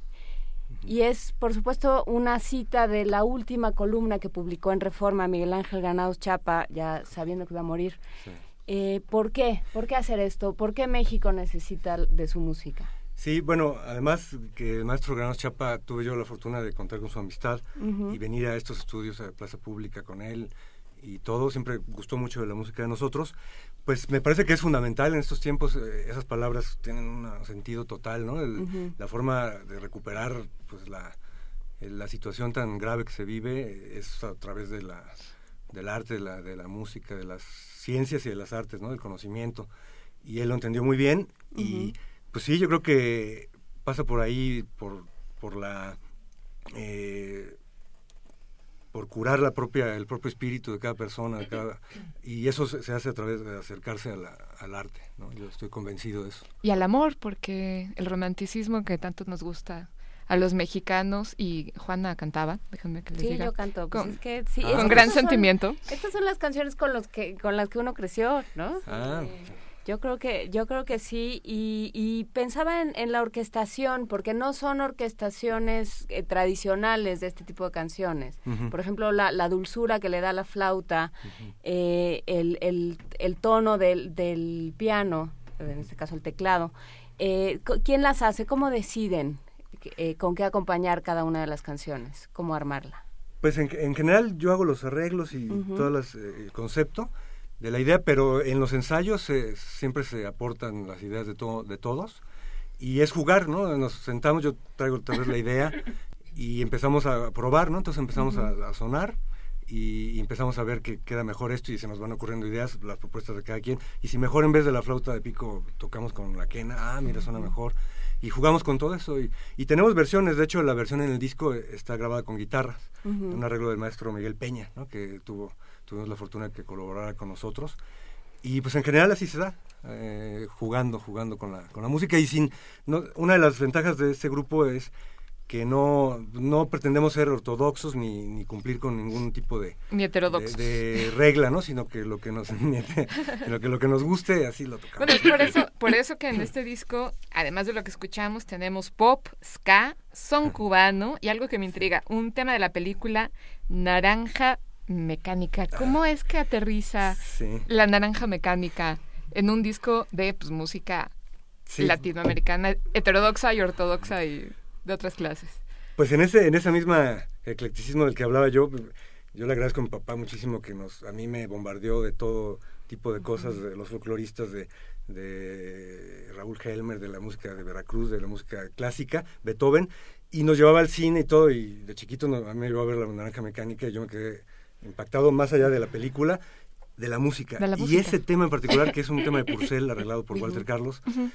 eh, a mí me, me fascinó y, y, lo traje como, de hecho lo menciono en el disco, 25 años en la cabeza, y dije, en algún momento tengo que ver la posibilidad de, de meterlo en algo, y entonces también jugando con esta pieza que, que, va ligado a una pieza que se llama Juanito Laguna, remonta a un barrilete, eh, pues ahí sentí que ahí era el lugar para ponerla y pues la puse, pero es más una obsesión mía, ¿no? De, de, de ese tema que me fascina, ¿no? Bueno, así funcionan un, con las obsesiones de uno. así es como trabaja. Pues sí, ni modo. Pues para eso hace uno este tipo de cosas, ¿no? Sí, para, para ayudar al mundo y para eh, sanar a través del arte, pero también para sanarse a uno mismo. Claro, claro. Bueno, tenemos entonces chuchumbés, fandangos, eh, una samba, me parece, por ahí metida. Samba landó. Ah, bueno, ese es, sí, un samba landó, que es un, una mezcla de dos ritmos, uh -huh. la samba argentina con un landó, con un landó. peruano. Pero este eh, sí tenemos en el disco anterior una samba argentina y también por ahí algún bossa nova, en fin, vamos este, eligiendo ahí el repertorio.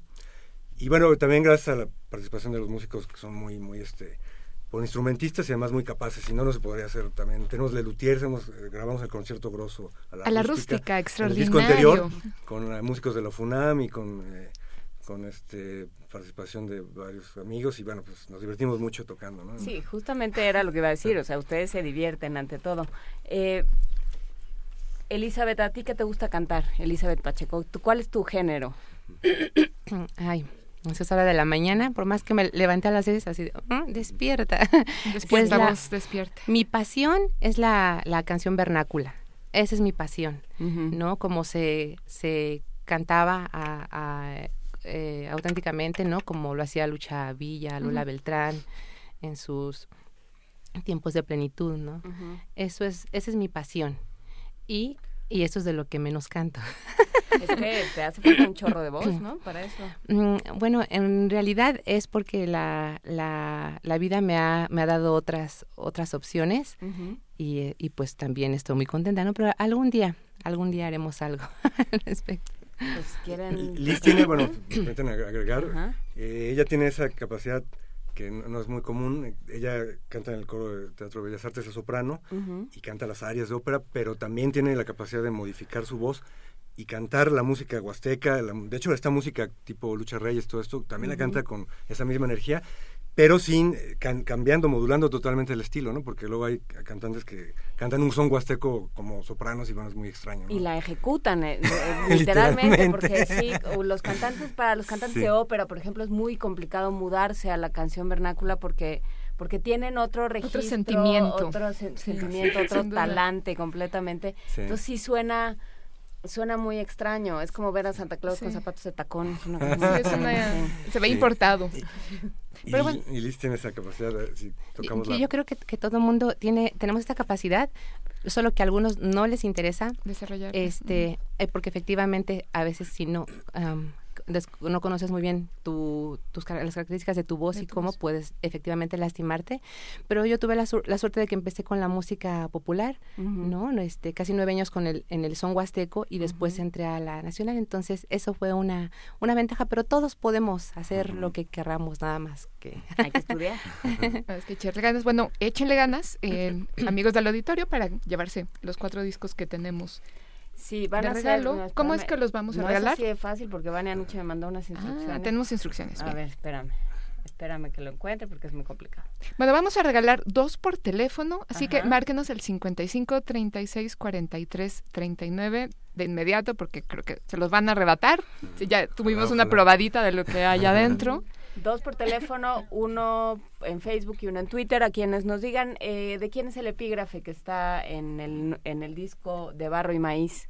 Se lleva de Atemperados. dos ejemplares. ¿Pueden por favor repetirnos las la obra que interpretaron hace un momento? Ah, es el tríptico mexicano, que es eh, una mezcla de tres canciones, Varita de Nardo de Joaquín Pardavé, Tierra de mis amores de Jesús Elizarrarás y Rayando el Sol de Manuel M. Ponce.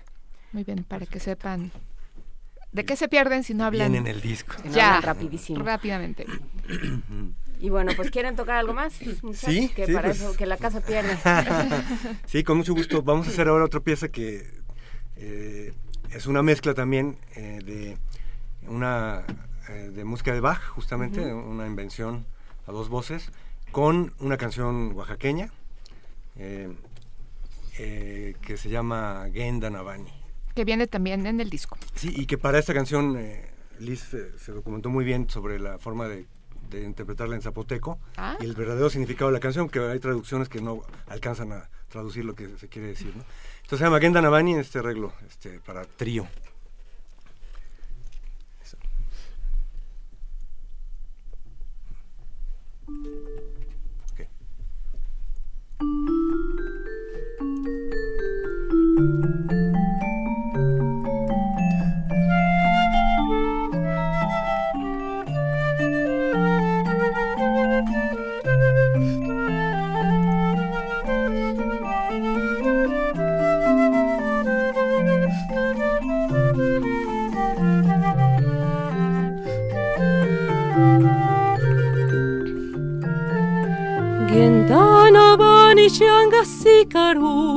Negastiru New Gandala Giranu Napanu Shigatinu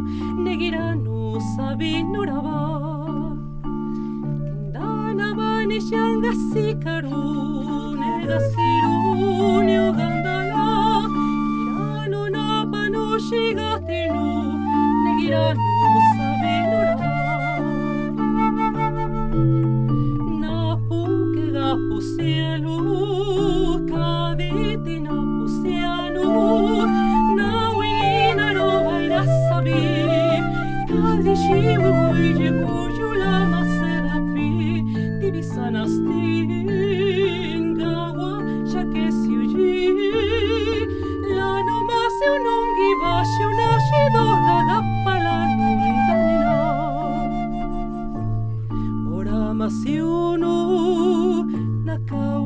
nanda ni jo huisiado ni vianaro nare ni salushpido nerushu ilu suave galaba totinizado canabalu sonashido kulanunda ni lajido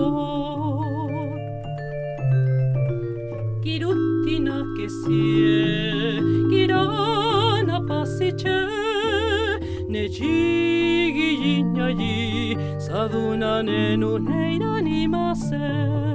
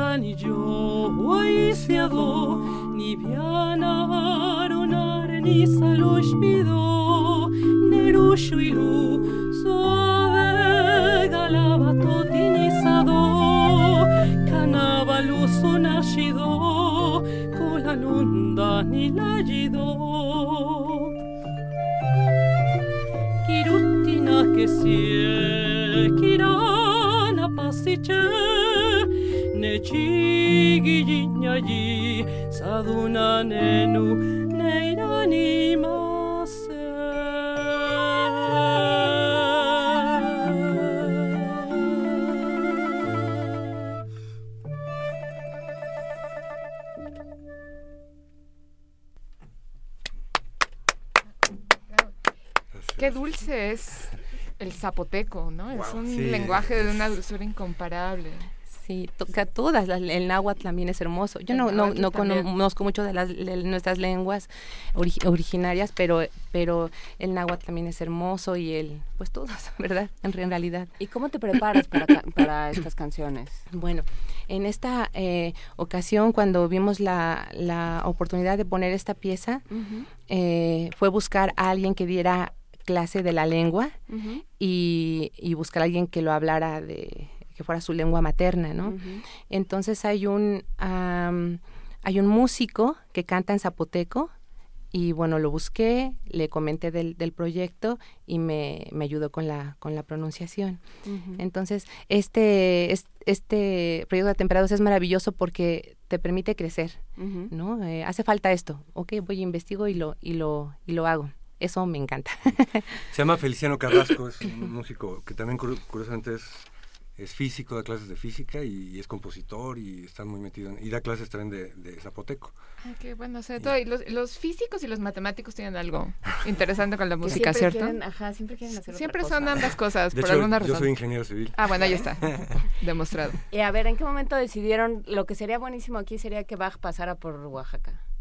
Bueno, justo también como yo digo ahí, Ya lo que le hace falta es un poco de Bach. eh, lo menciono yo en el texto del, del disco, eh, que la música de Bach es tan buena que resiste cualquier ocurrencia, ¿no? Ujú. como la que tuve yo. Pues la verdad es que yo eh, siempre estoy como con las antenas puestas a, a escuchar la música y, y de repente escuchando esta canción que siempre me gustó mucho, esta de Genda Navani, eh, pues noté, noté la similitud que tenía con el, con el, tanto con el compás, el mismo compás de tres cuartos, como con la, eh, curiosamente la misma tonalidad. Entonces, eh, recordé la pieza de, de- de- de- los, las eh, invenciones a dos voces, la de re menor, que siempre me gustó mucho. Inmediatamente dije, a ver, a ver, entonces empecé a jugar con eso y me di cuenta que sí. Entonces a partir de ahí, pues hice un análisis de la pieza, vi qué fragmentos podían quedar, cómo los mezclarlos de la mejor forma posible. Y pues a mí me, me encantó, ¿no? Cómo, cómo quedó el resultado. Este, parecía una mezcla imposible, pero, pero sí funciona. Bueno, finalmente la música es una. Sí, Como sí, nos claro. demuestra este precisamente el concierto grosso a la rústica y ahora ustedes, así que bueno, amigos del auditorio, este, ¿dónde podemos seguirlos? Se- eh, preguntan si se pueden, esto es importante, preguntan si pueden comprar sus discos en iTunes. Sí, sí, sí, se pueden comprar ahí y también está ahí la liga de, en la página de losatemperados.com. Está la liga para hacia la disquera y también hacia en iTunes se pueden conseguir y, y- y en las tiendas también, ¿no? De costumbre. Aunque ya casi está en extensión ahí, ¿no? En las tiendas de costumbre. El objeto Sí. disco, pero, Sí. pero todo- y en los conciertos de nosotros es donde más se vende, ¿no? Es Donde la gente llega a escucharnos y ¿Algún concierto en puerta? tenemos dos, ahí vamos a tocar en el metro, hay un programa de Ah, cultura en el metro que es muy bonito porque la gente que va estresada y todo se va deteniendo a escuchar música y mm, eh, vamos a tocar el 10 de el jueves 10 de diciembre a las 5 de la tarde, pero todavía no nos definen la estación, entonces Ah, o sea, que hay que, hay andar por el metro a pero ver. generalmente es entre Zapata, Chabacano o Copilco, Ok. por ahí, ¿no? Una cosa. Muy bien. Y ahí, bueno, tenemos, y en La Peña, Tecuicanime, que es un lugar eh, magnífico en la Ciudad de México que, que falta también que la gente lo conozca. Está en Tonalá 99 y es una peña tradicional desde los 70 que se mantiene fiel al, estilo tradicional de las peñas y que tiene, ahí tocó Mercedes Sosa, Inti Limani, eh, Silvio Rodríguez, eh, todo el mundo tocó ahí. Y, y, el 19 es la última peña del año y es un evento muy bonito porque van muchos grupos a tocar y nosotros vamos a tocar ahí en la segunda parte. Eh, entonces es, es, el 19, sábado 19 en la noche, como a las 8 de la noche. Pues ya está hecha la invitación para que para que escuchen, para que compren los discos, para que vayan a oír en vivo al grupo Atemperados. Nos preguntaba Trombón Rococó, Paco Barajas, eh, ¿cómo se llama el grupo? Pues es eh, Los Atemperados, querido Paco Barajas. Y bueno, pues ahí, ahí queda hecha la invitación para, pues para que nos sigamos nos sigamos planteando la música mexicana y, y la música en general desde otro lado, ¿no? Claro. Sí, sí, sí, sí, Nosotros en nuestros conciertos pues eh, tratamos de, ser muy relajados y platicar también de lo que queremos decir con el público, que el público se sienta a gusto, que no esté estresado, que, que, disfrute igual que nosotros de adentro hacia fuera. Como hemos disfrutado nosotros aquí en, en, el estudio. Les agradecemos muchísimo haber estado con nosotros y no queda más que decir que adiós y muy buena suerte en con el disco y con las, sus futuros Muchas gracias. Muchas gracias y felicidades por el programa. Con muchísimo gusto. Gracias. Gracias a ustedes. Y son las 9.49 de la mañana y ya está en la línea, está en la línea, no está en la línea, pero está a punto de estar en la línea el director del Museo Universitario del Chopo, José Luis Paredes Pacho. Sí, no, no, sí. Ahí Pacho, ¿estás ahí? Está por venir. Está por venir. Ahí está Pacho. tenemos. ¿Cómo estás, Pacho? Ay, hola, ¿cómo están? Muy bien, muchas gracias. ¿Cómo te va? Muy bien, todo muy bien. ¿Tú también fuiste a la FIL o te dejaron encargado del changarro? Me, me quedé encargado del changarro justamente, nada más viendo ahí fotos este, de, de, lo bien que se la pasaron ahí y acordándome los Bueno, uno camina mucho y le duelen los pies también. Sí, no, tú quédate mejor aquí, Pacho, es mucho más bonito. Mucho mejor. Oye, cuéntanos, Bar Nostalgia, ¿qué es este proyecto? Bueno, es un proyecto de Marisol Calimayor, pues es coreógrafa, es bailarina y este y también se graduó en, en letras inglesas en la UNAM. Este y ella formó una compañía que se llama Altagracia con la cual ha trabajado varios proyectos y este y ahora presenta este esta propuesta que se llama Bar Nostalgia. Mañana sábado, mañana sábado, mañana sábado y el domingo en el Museo del Chopo. Y es eh, un, pues como el nombre lo dice, es un, sucede en un bar abandonado y decadente, un escenario decadente y ella explora ahí eh, eh, un imaginario íntimo y sobre el cuerpo y como paraísos perdidos. El cuerpo, la violencia, la violencia como algo en torno a lo cual hay que convivir fuente de destrucción, construcción, de opresión, pero también de disfrute. Eh, mezcla la magia, el baile, la poesía, ilusión óptica, magia, magia en el sentido de los magos, no solo de digamos de un imaginario mágico. Este ella plantea que cada cuerpo es un paraíso perdido y los cuerpos son como metáfora justamente para explorar el destruir, el construir, el oprimir y el, y el disfrutar. Aborda bueno, el tema de la violencia como parte de la condición humana y digamos que un, borramiento entre lo real y lo imaginario, entre lo bello y, lo macabro. Y su pregunta justamente es así, es que hay placer o puede haber placer en la, en la violencia. Ah, Ella trabaja en esta propuesta con otros bailarines, otros colaboradores, que es Dionisia Fardiño, Stephanie Janaina, Milena Pitombo, Leonardo Villa y Héctor Ortiz. Es como ya dije, eh, que un proyecto que se presenta mañana y el domingo a las 7 y a las 6 respectivamente. Y yo les, acabo de tuitear, para ver si ustedes pueden eh, retuitear, este, un videíto para que vean más o menos de qué va, porque sí, digamos que es eh, algo que dicho, pues puede uno imaginarse muchas cosas, pero sí es un trabajo bastante eh, bueno en términos de, lo visual, de la plasticidad y de, del movimiento y, digamos, del montaje del bar. Otra cosa también eh, simpática que habría que decir es que eh, ahí participa, aparece Elvis Presley, digámoslo así. un imitador de Elvis Presley, pero este, bastante, que, que, de por sí es eso en su vida, eh, pues, el personal, y este y es que el acompañante de los solitarios nocturnos en ese bar nostálgico y abandonado y decadente. Pacho, ¿quiénes eh, van a disfrutar este espectáculo que tiene mucho de danza y se mueve básicamente como en la expresión del cuerpo, pero pues también se ve que hay eh, para personas que a las que les guste el burlesque o el cabaret, ¿es cierto? Sí, pero de una manera llevada al terreno más de la coreografía, digamos, no es un espectáculo SM, ¿no? Este, pero eh, en sí mismo, pero sí está reflexionando en torno a, esas estéticas, pero más como dentro de la danza contemporánea y Marisol siendo, digamos, eh, también, como dije, egresada de, de letras inglesas, digamos que tiene aproximaciones eh, desde la danza bastante complementadas con una un interés por la literatura. Este ella de hecho por ejemplo trabajó con un artista contemporáneo que se llama Eric Weyenberg y el escritor Jorge Torres Sainz en una pieza que presentó en el Arte Alameda hace quizás un año que, que escribía un título en alemán This is, kind plight este bastante, pues una propuesta pues, que está como digamos en el idea de la danza y de la y del, y del performance.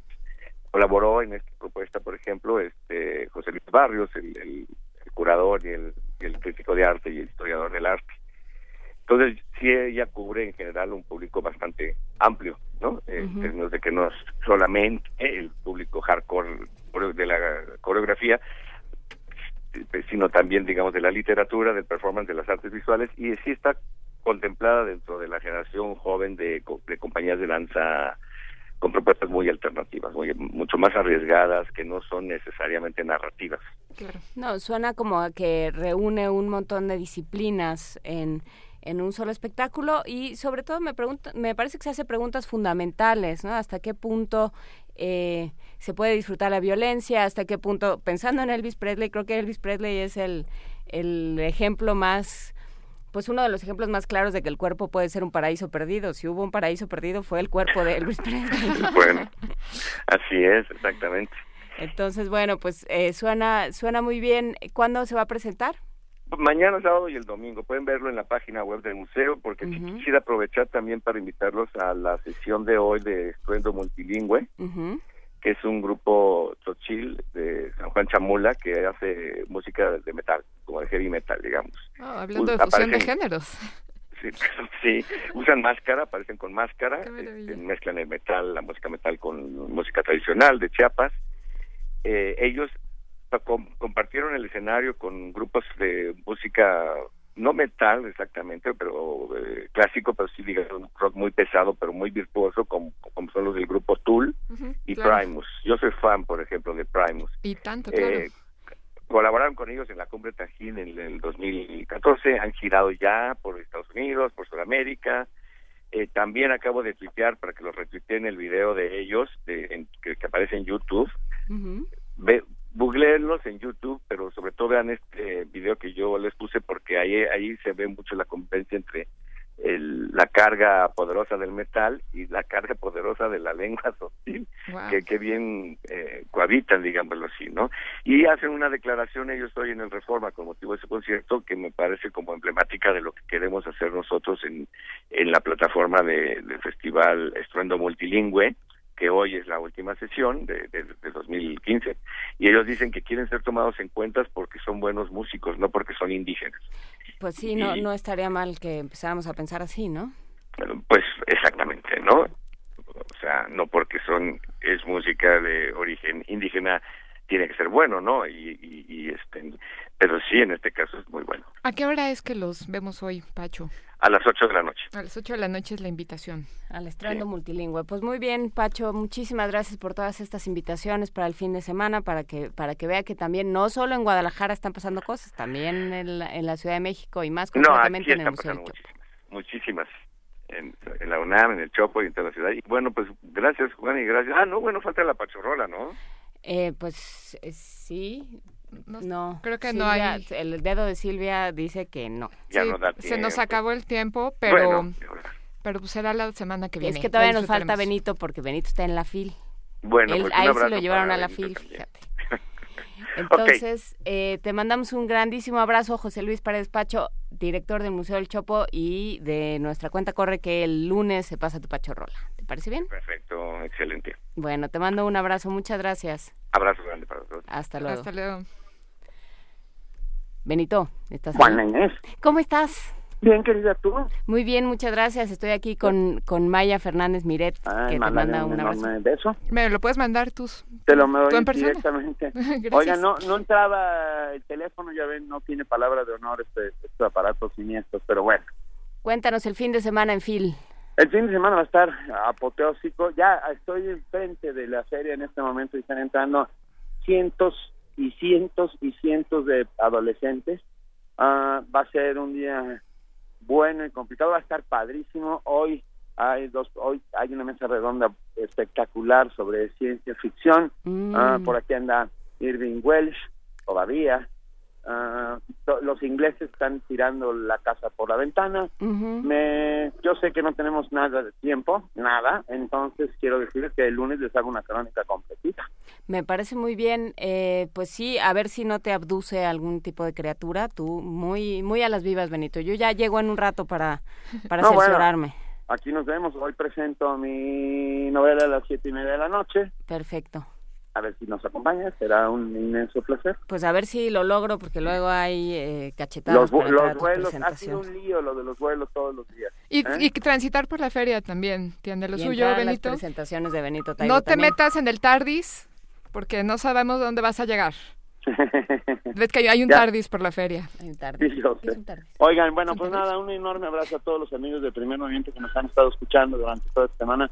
Seguimos en la feria, estaremos aquí hasta el domingo y el lunes puntualmente. Lo que quede de. Benito Taibo se Lo que presenta. quede de mí, eh, con gusto les contaré un poco las impresiones de todo lo que ha pasado, porque la verdad es que ha sido una feria extraordinaria. Estoy, estaba charlando hace unos minutos y yo pensé que íbamos a poder entrar con él, con Leonardo Padura. Ah, sí, Ah, pero voy a intentar ver si lo grabo, porque tampoco sé grabar. No, no, estamos... Ah, al rato llego yo. Tú pesca a Leonardo. Padura y Tú yo veo lo de la grabación. Y yo, y yo grabo. Perfecto. Besos, Ah. Benito. Besos a las dos y gracias a todos. Sigamos haciendo comunidad. Muchos buenos libros para todos. Muy buena feria, Benito. Y son Gracias, las querida. 10 de la mañana en punto, entonces ya vamos tardísimo. Muchísimas gracias a todos los que hicieron posible Primer Movimiento. Muchísimas gracias, al- desde luego, a los que nos escucharon y a los que nos vinieron a visitar, Ángeles, Demonios y todo el mundo. Muchísimas gracias, Maya Fernández, por entrar de bateador emergente este viernes. Siempre un placer.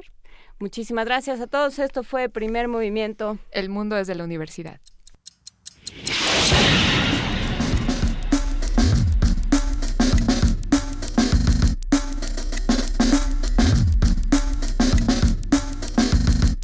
La Coordinación de Difusión Cultural de la UNAM y Radio UNAM presentaron Primer Movimiento. El mundo desde la universidad.